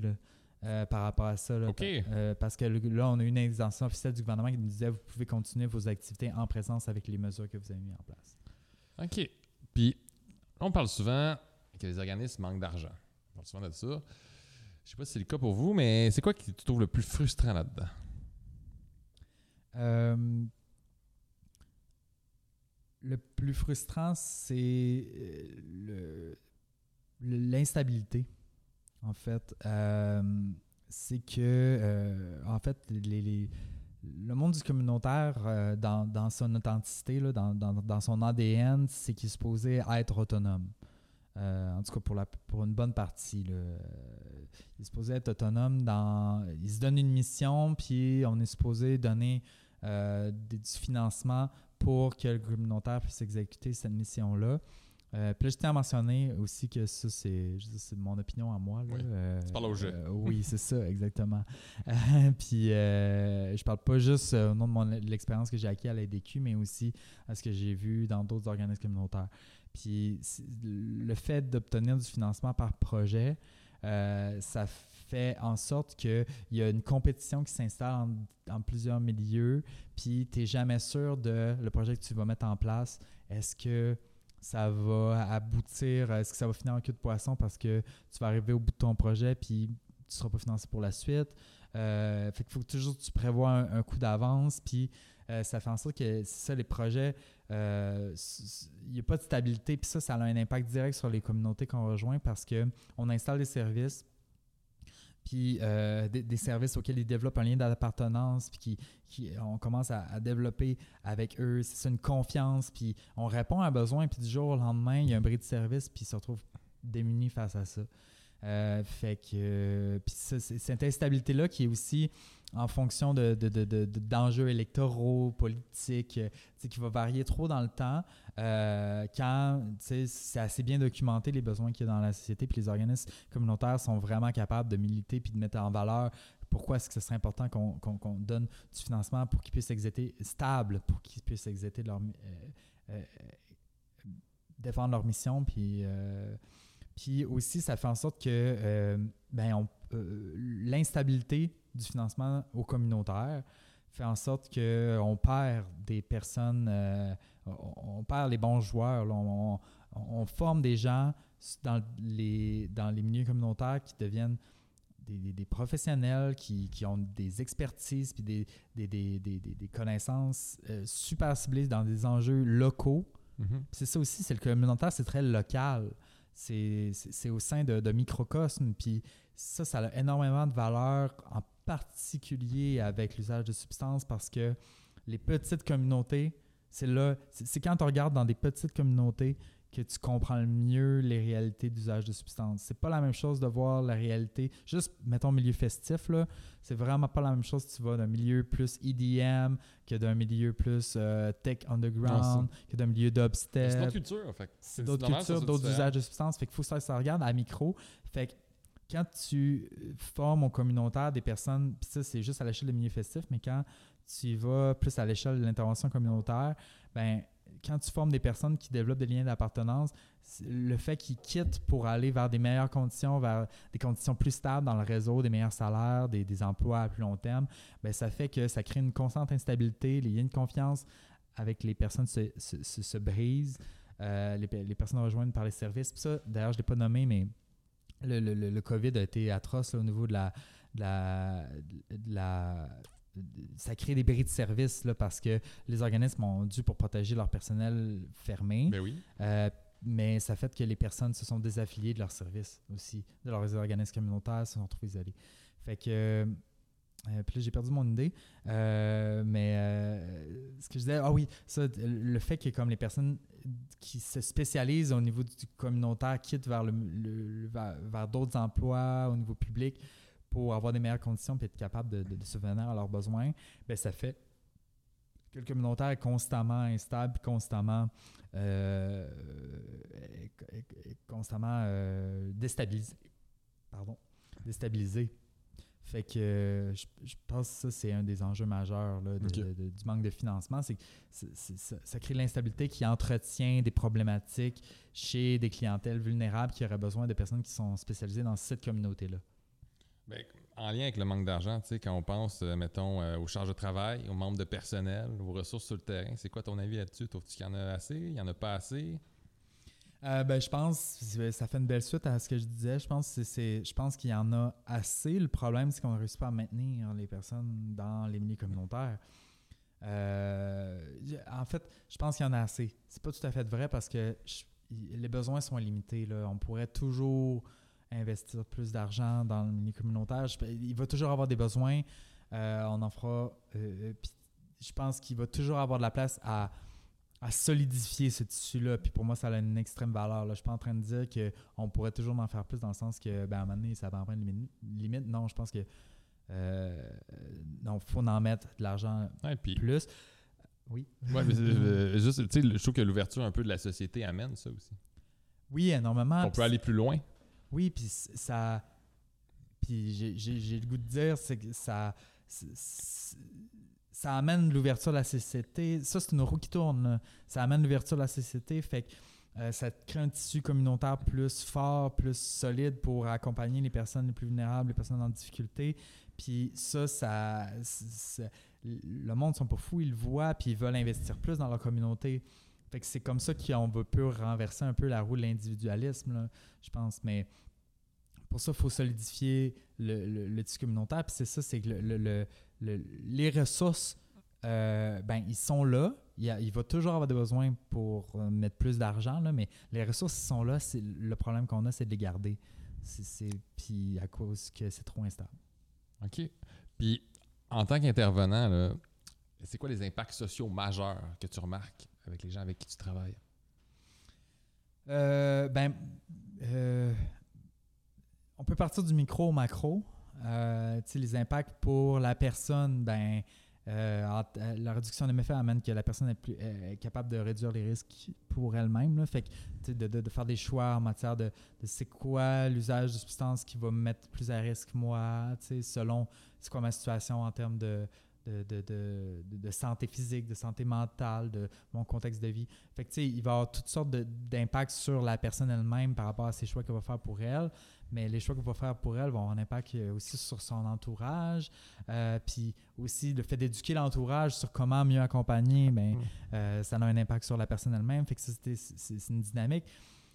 Puis après ça, il y a l'entourage immédiat de la personne, mais il y a nos communautés. Après ça, des, ça, des, des- des communautés mieux informées, c'est, des communautés qui, qui, qui, qui- qui sont capables de, de, de, de, de, de- de- de se prendre en charge, puis de se, de se défendre, puis de- comment dire, de, puis même pas juste se défendre, parce que c'est pas juste une question de, de, de, de lutte, puis de, de défi, tu sais, c'est une question d'émancipation, de s'émanciper, de... euh, puis même émancipation, c'est d'actualisation, de, de, de, Voyons. De. pas actualisation. En tout cas, tu sais, d'être la meilleure, la meilleure version d'elle-même, finalement. Euh, Euh, que comme l'impact est communau- majeur. comme communauté, comme, comme individu, puis comme société aussi, parce que plus on grossit, plus euh, dans, dans la façon, dans la perspective de voir les choses, si on a des bonnes politiques en matière de substances euh, qui, qui, qui, qui sont ni, ni stigmatisantes pour les personnes qui font l'usage, ni commerci- qui, qui ne commercialisent pas, ne font pas la promotion de l'usage, euh, ben, on va arriver à, à- à des sociétés équilibrées où les personnes ne sont pas jugées d'avance et ne vivent pas d'inégalité sur la base d'un usage euh, récréatif de substances quelconques ou autres. sur ta vie à toi, ça a quel impact? Es-tu capable de faire la différence entre la vie professionnelle et personnelle? Puis ça a-tu un impact sur ta vie personnelle? Ça en a certainement un. D'abord, ben, je, je pense c'est d'avant tout, je suis là-dedans parce que euh, je veux un grand sentiment de. de, euh, je, dire, je suis fier de ce que je fais, puis j'ai l'impression de me développer à travers de tout ça. Puis, j'en apprends chaque jour, puis pour moi, c'est stimulant, puis fait que ça m'amène vraiment à me développer, à me questionner, à approfondir les, les concepts, puis à, à, devenir une, meilleure personne. Fait que, c'est le fait de travailler dans le milieu-là qui, qui, me permet de croître chaque jour avec qui je suis.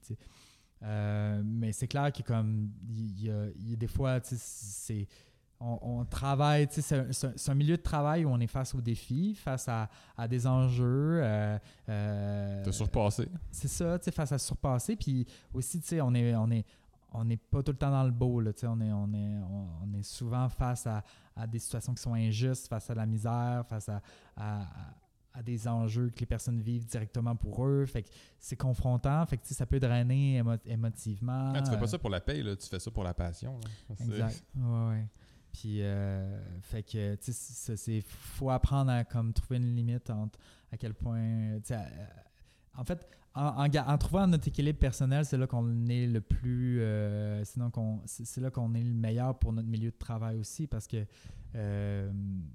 s'épuiser, c'est pas mieux finalement. Puis, tu sais, je, l'ai vécu récemment, là, euh, euh, l'épuisement, c'est quelque chose qui nous guette beaucoup dans, dans, ce milieu-là. Mais. Euh, c'est quelque chose qui est plus reconnu aussi. C'est plus reconnu aussi.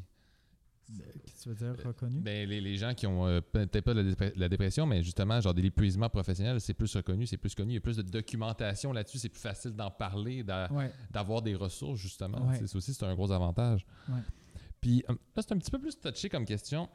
Euh, je vais parler un peu de. Qu'est-ce que tu penses du rôle des artistes qui peuvent avoir un peu là-dedans? Dans le sens, par exemple, admettons, on parle du Purple Drink ou du Lean, qui est justement mélangé euh, soit du, sirop pour la toux ou des comprimés de codéine avec euh, du jus ou des boissons énergisantes, tout ça, qui a été popularisé dans la fin des années 90, début 2000.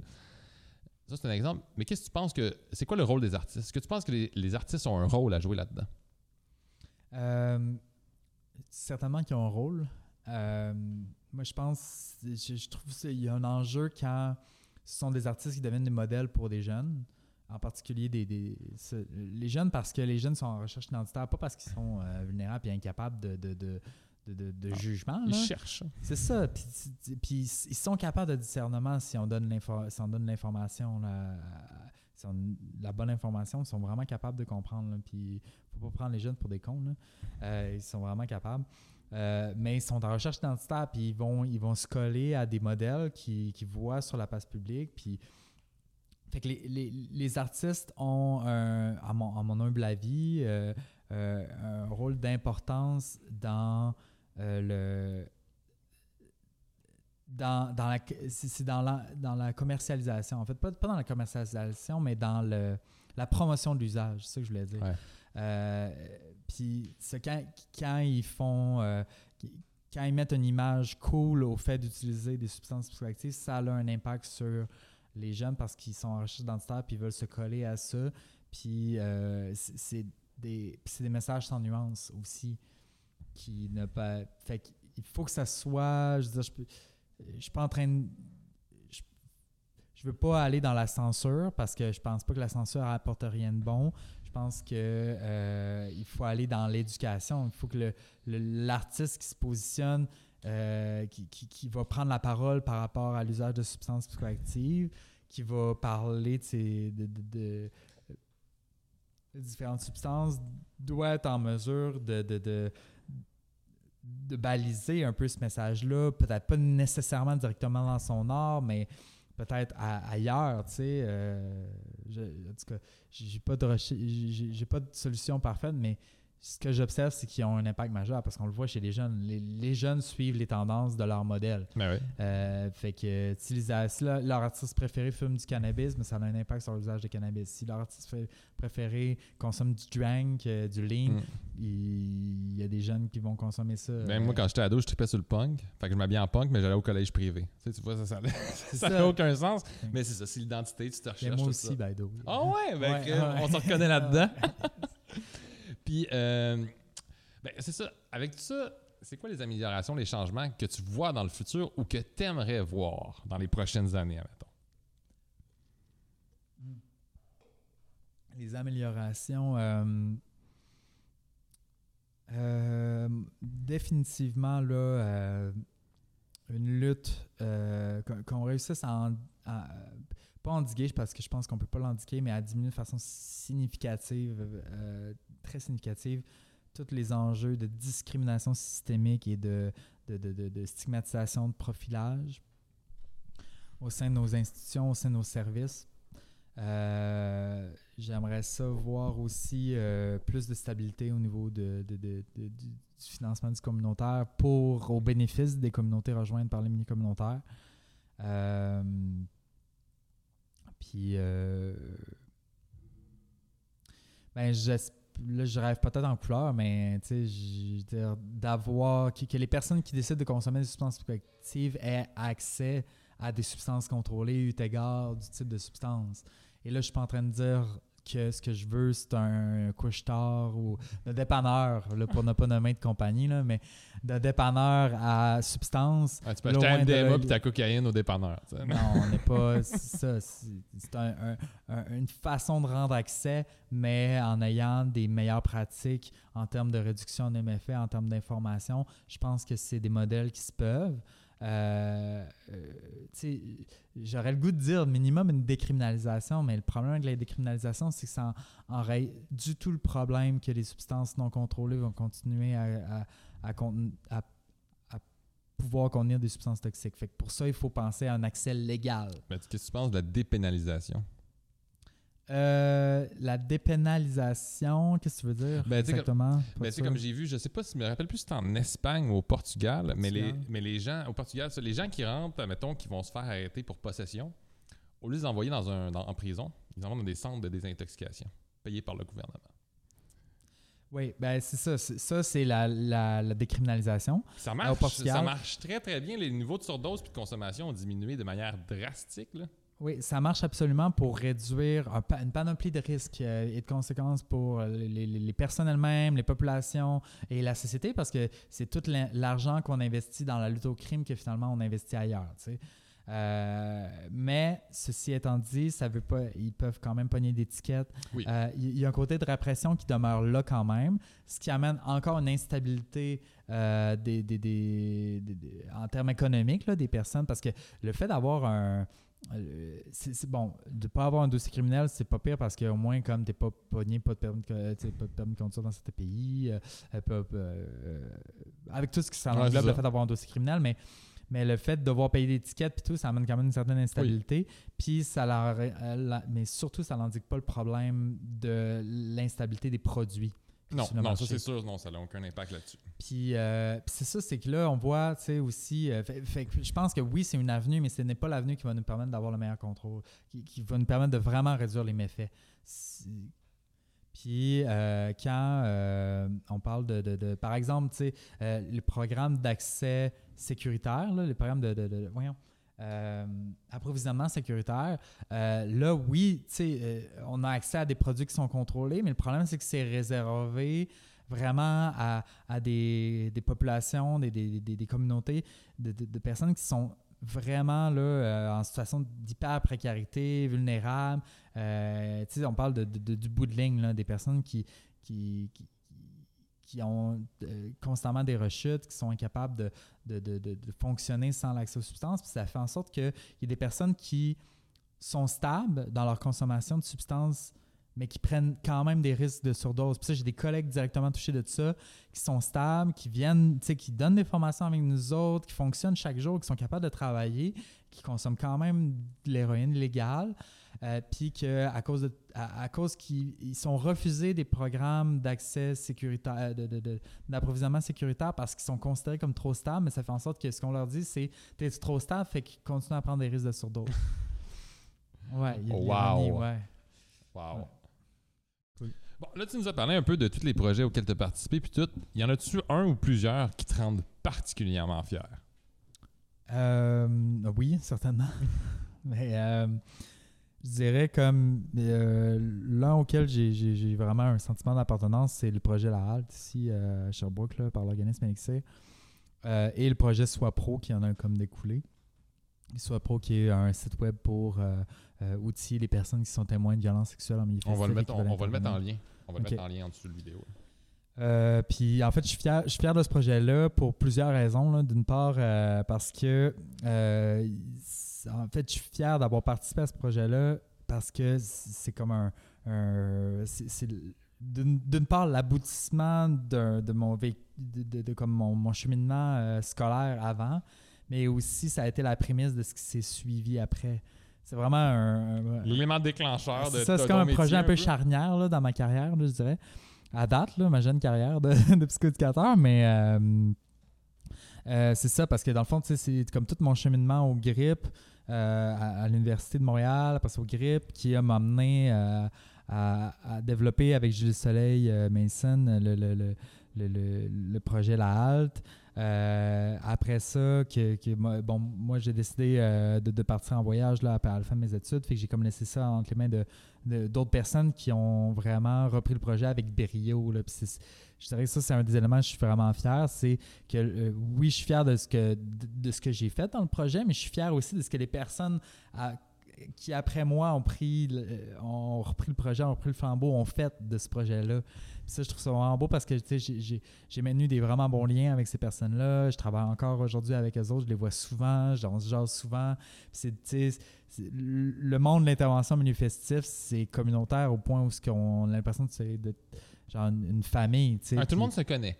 Ouais, vraiment, là, tu sais, tout le monde se connaît, puis tu sais, ça, c'est comme là, le monde que j'ai connu au GRIP aujourd'hui, on se parle encore aussi, puis on a des liens très proches, puis tu sais, on aime ça travailler ensemble, fait euh, fait c'est- vraiment ça dont, dont je suis plus fier. C'est pas juste de ma contribution, c'est du projet en général auquel, oui, j'ai contribué, mais auquel il y a eu d'autres personnes qui sont venues après moi, puis je suis comme, aïe, est-ce qu'ils ont fait de quoi de nice avec ce, ce projet-là? Ah, Puis- en plus que, tu sais, la halte, bon, c'est Louis-David Martin qui a, qui a pris le, volet après moi. Euh, puis lui, ben, là, il est rendu au grip.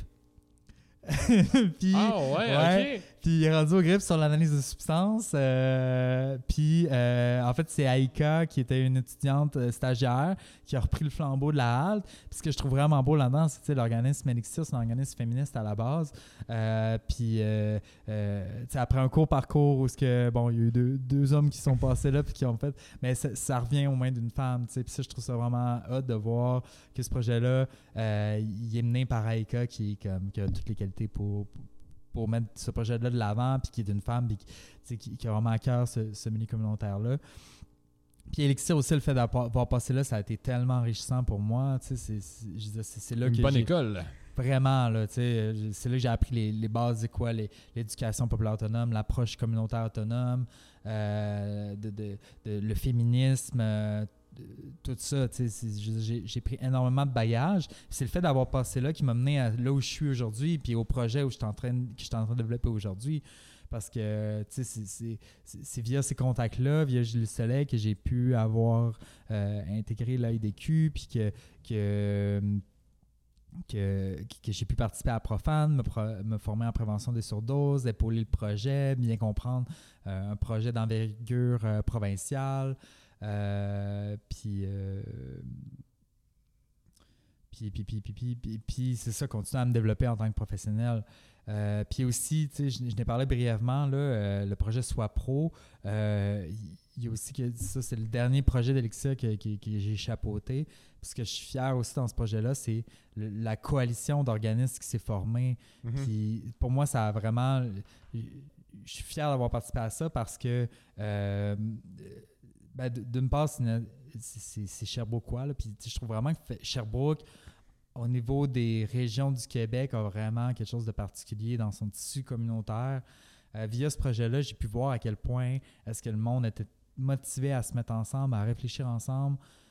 J'étais fier de la gang qu'on était au comité euh, pour, pour qui a mené éventuellement à Soi Pro, puis de toutes les réflexions qu'on a eues, puis que ça représente euh, l'idée pas juste d'Elixir, pas juste de moi, mais d'un ensemble de personnes, puis que j'ai vraiment senti que le monde était content de ça, puis qu'il avait vraiment le goût de le mettre de l'avant, puis que ça continue, puis que ça, qu'on va continuer dans, dans, dans cet élan-là, puis que, on a vraiment tissé un, en termes de, prévention des violences sexuelles, on a vraiment mis du monde en contact via ce projet-là, puis qui ont tissé des liens ensemble, puis qui ont, tu sais, à, la fin, je me rappelle, le monde disait, ah, c'est cool maintenant, euh, je sais, tu sais, toi, euh, Valérie euh, Mascotte, qui était sur le projet, qui était, intervenante au Cégep de Sherbrooke, euh, ben, elle connaissait un peu mieux euh, Charlène, qui travaille à Iris, fait que, fait que, le fait que comme les, les intervenants se connaissent entre eux, ça avait vraiment beaucoup plus value que juste de pas fait juste d'arriver le au, ouais. au site web. Tous les que- liens que ça peut créer, justement. C'est ça. Puis de nouveaux projets aussi, que par la suite, ça peut, ça peut créer. Quand le Tout monde à se connaisse mieux entre eux, tout ça. Tout à fait. Puis, ben, Chris, euh, pour, finir, euh, j'aimerais juste savoir un peu, c'est quoi ton avis sur la consommation de drogue? Euh, J'ai le goût de commencer en disant, euh, en, en- fait, en reprenant un- une, un- une, euh, citation qui a été dite à un événement que j'ai participé cette semaine à TDO6. Là. En fait, c'est un, événement su- sur l'usage de substances opioïdes. Qui a lieu, euh, qui, a- qui avait lieu en, en version en ligne. là. Euh, puis il y a une conférencière qui, paraphrasait euh, un, un Français qui s'appelle Georges Lapac, qui lui disait Les drogues ne sont pas euh, interdites parce qu'elles sont dangereuses, elles sont dangereuses parce qu'elles sont interdites. Wow, c'est tellement bien dit. Euh, fait que je trouve ça c'est c'est- je trouve c'est- c'est là tout le sens tu sais, c'est que le, le- le- la consommation d'une part drogue c'est un terme extrêmement chargé qui amène à un clivage qui, qui amène à une posture de pour ou contre puis euh, c'est beaucoup plus nuancé que ça. Il y a toutes sortes de choses qu'on pourrait considérer comme des drogues puis c'est pour ça que moi j'aime mieux le terme substance psychoactive c'est parce que c'est plus inclusif puis ça permet de, de parler de, de, de, de- ben, c'est c'est quoi qui est finalement euh, de, se poser la question sur qu'est-ce qui est différent entre le café qu'on consomme le matin pour se sentir de bonne humeur, puis si on l'a pas, on rage comme ça se peut pas, jusqu'à la clé de cocaïne qu'un étudiant euh, peut faire pour euh, euh, lors d'un party pour socialiser plus, puis avoir du fun, puis avoir un up. tu sais. Puis est-ce qu'il y a réellement un, un- une si grande, un- un si grand risque que ça de plus? Euh, à, l'un et à l'autre en fonction. Puis il dépend de quoi ces risques-là. Est-ce qui dépend réellement de la substance en soi ou de tout ce qui entoure, du fait que la cocaïne n'est pas non contrôlée, non contrôlée? Bon, oui, tu sais, on parle d'une substance qui a peut-être un peu plus d'impact sur le système nerveux central que le café. Euh, on parle euh, d'une substance qui euh, peut peut-être, pour la majeure partie d'une population, un peu- potentiel d'addiction un peu plus élevé. Mais sauf que l'étudiant, si on lui donne l'information avant, sais, si- s'il a accès à cette information-là, il va être capable d'être vigilant par rapport à, sa consommation. Fait la consommation de drogue, c'est pas. Les problèmes qui en découlent, ce sont des construits sociaux. Qui, sont, qui, demeurent euh, complètement, euh, pas, pas complètement, mais qui demeurent beaucoup teintés d'un, d'une analyse morale la chose, mais euh, en termes pragmatiques, si on donne la bonne information aux gens, de l'information qui est neutre, qui est validée, si euh, on croit en, leur potentiel de, prendre des bonnes décisions pour eux, si on leur donne les ressources pour prendre des bonnes décisions, euh, être informé, puis euh, des, ressources d'aide, du soutien, on n'aura plus de problème avec la consommation de drogue. la, consommation de drogue en tant que telle n'est pas le problème, c'est les politiques puis le, manque de tissu communautaire et social qui alentour qui est le problème. Parfait. Écoute, c'était vraiment intéressant. Y a-tu des choses que tu voudrais plugger? On, on va mettre le lien, euh, on va mettre le lien soit pro euh, en dessous euh, du vidéo, mais y a-tu d'autres choses que tu aimerais parler? Euh, ben, si- il y a plein d'autres choses que je voudrais parler. Si les que gens, veux plugger. euh, ouais, si les gens euh, veulent, veulent, euh, parler avec moi, veulent me poser des questions, euh, je, suis- disponible. Euh, il y a deux adresses où on peut me rejoindre, là, deux adresses courriel. là, euh, nicolas.p.trudel à commercialgmail.com. C'est mon adresse personnelle, Nicolas, euh, N-I-C-O-L-A-S, euh, point P, point T-R-U-D-E-L à commercialgmail.com. Sinon, via, si dans le de mes fonctions à l'AIDQ, on peut me contacter via mon courriel euh, professionnel qui est euh, développement à commercialaidq.org. Euh, puis sinon, euh, plus ma, mon côté artistique, là, parce que ben, je, suis- DJ aussi, puis j'ai- j'aime ça allier euh, l'art et la, la- le, comment dire, le, le, le, le- sens social, là, comment, comment dire, un peu plus pousser euh, le- le- le- le- la militance via mon art. Là, Euh, fait qu'on peut contacter aussi pour ça euh, via BeSafe. Euh, J'ai une page Facebook, BeSafe, puis Tu fais de Instagram. la très bonne musique en passant. Merci. Ben, Pour l'instant, c'est ça, plus DJ, mais bon, peut-être que les productions musicales pourront venir un jour. Puis sinon, c'est Instagram, c'est bsafe.music. B-S-A-F-E. Parfait. Ben, écoute, merci beaucoup pour ton temps et ton ouverture. Merci à toi, Pedro. Merci à Chuck à Technique, Ouais, très apprécié. Puis Merci euh, merci beaucoup au BOC euh, pour ce magnifique local. Sinon, on se revoit la semaine prochaine.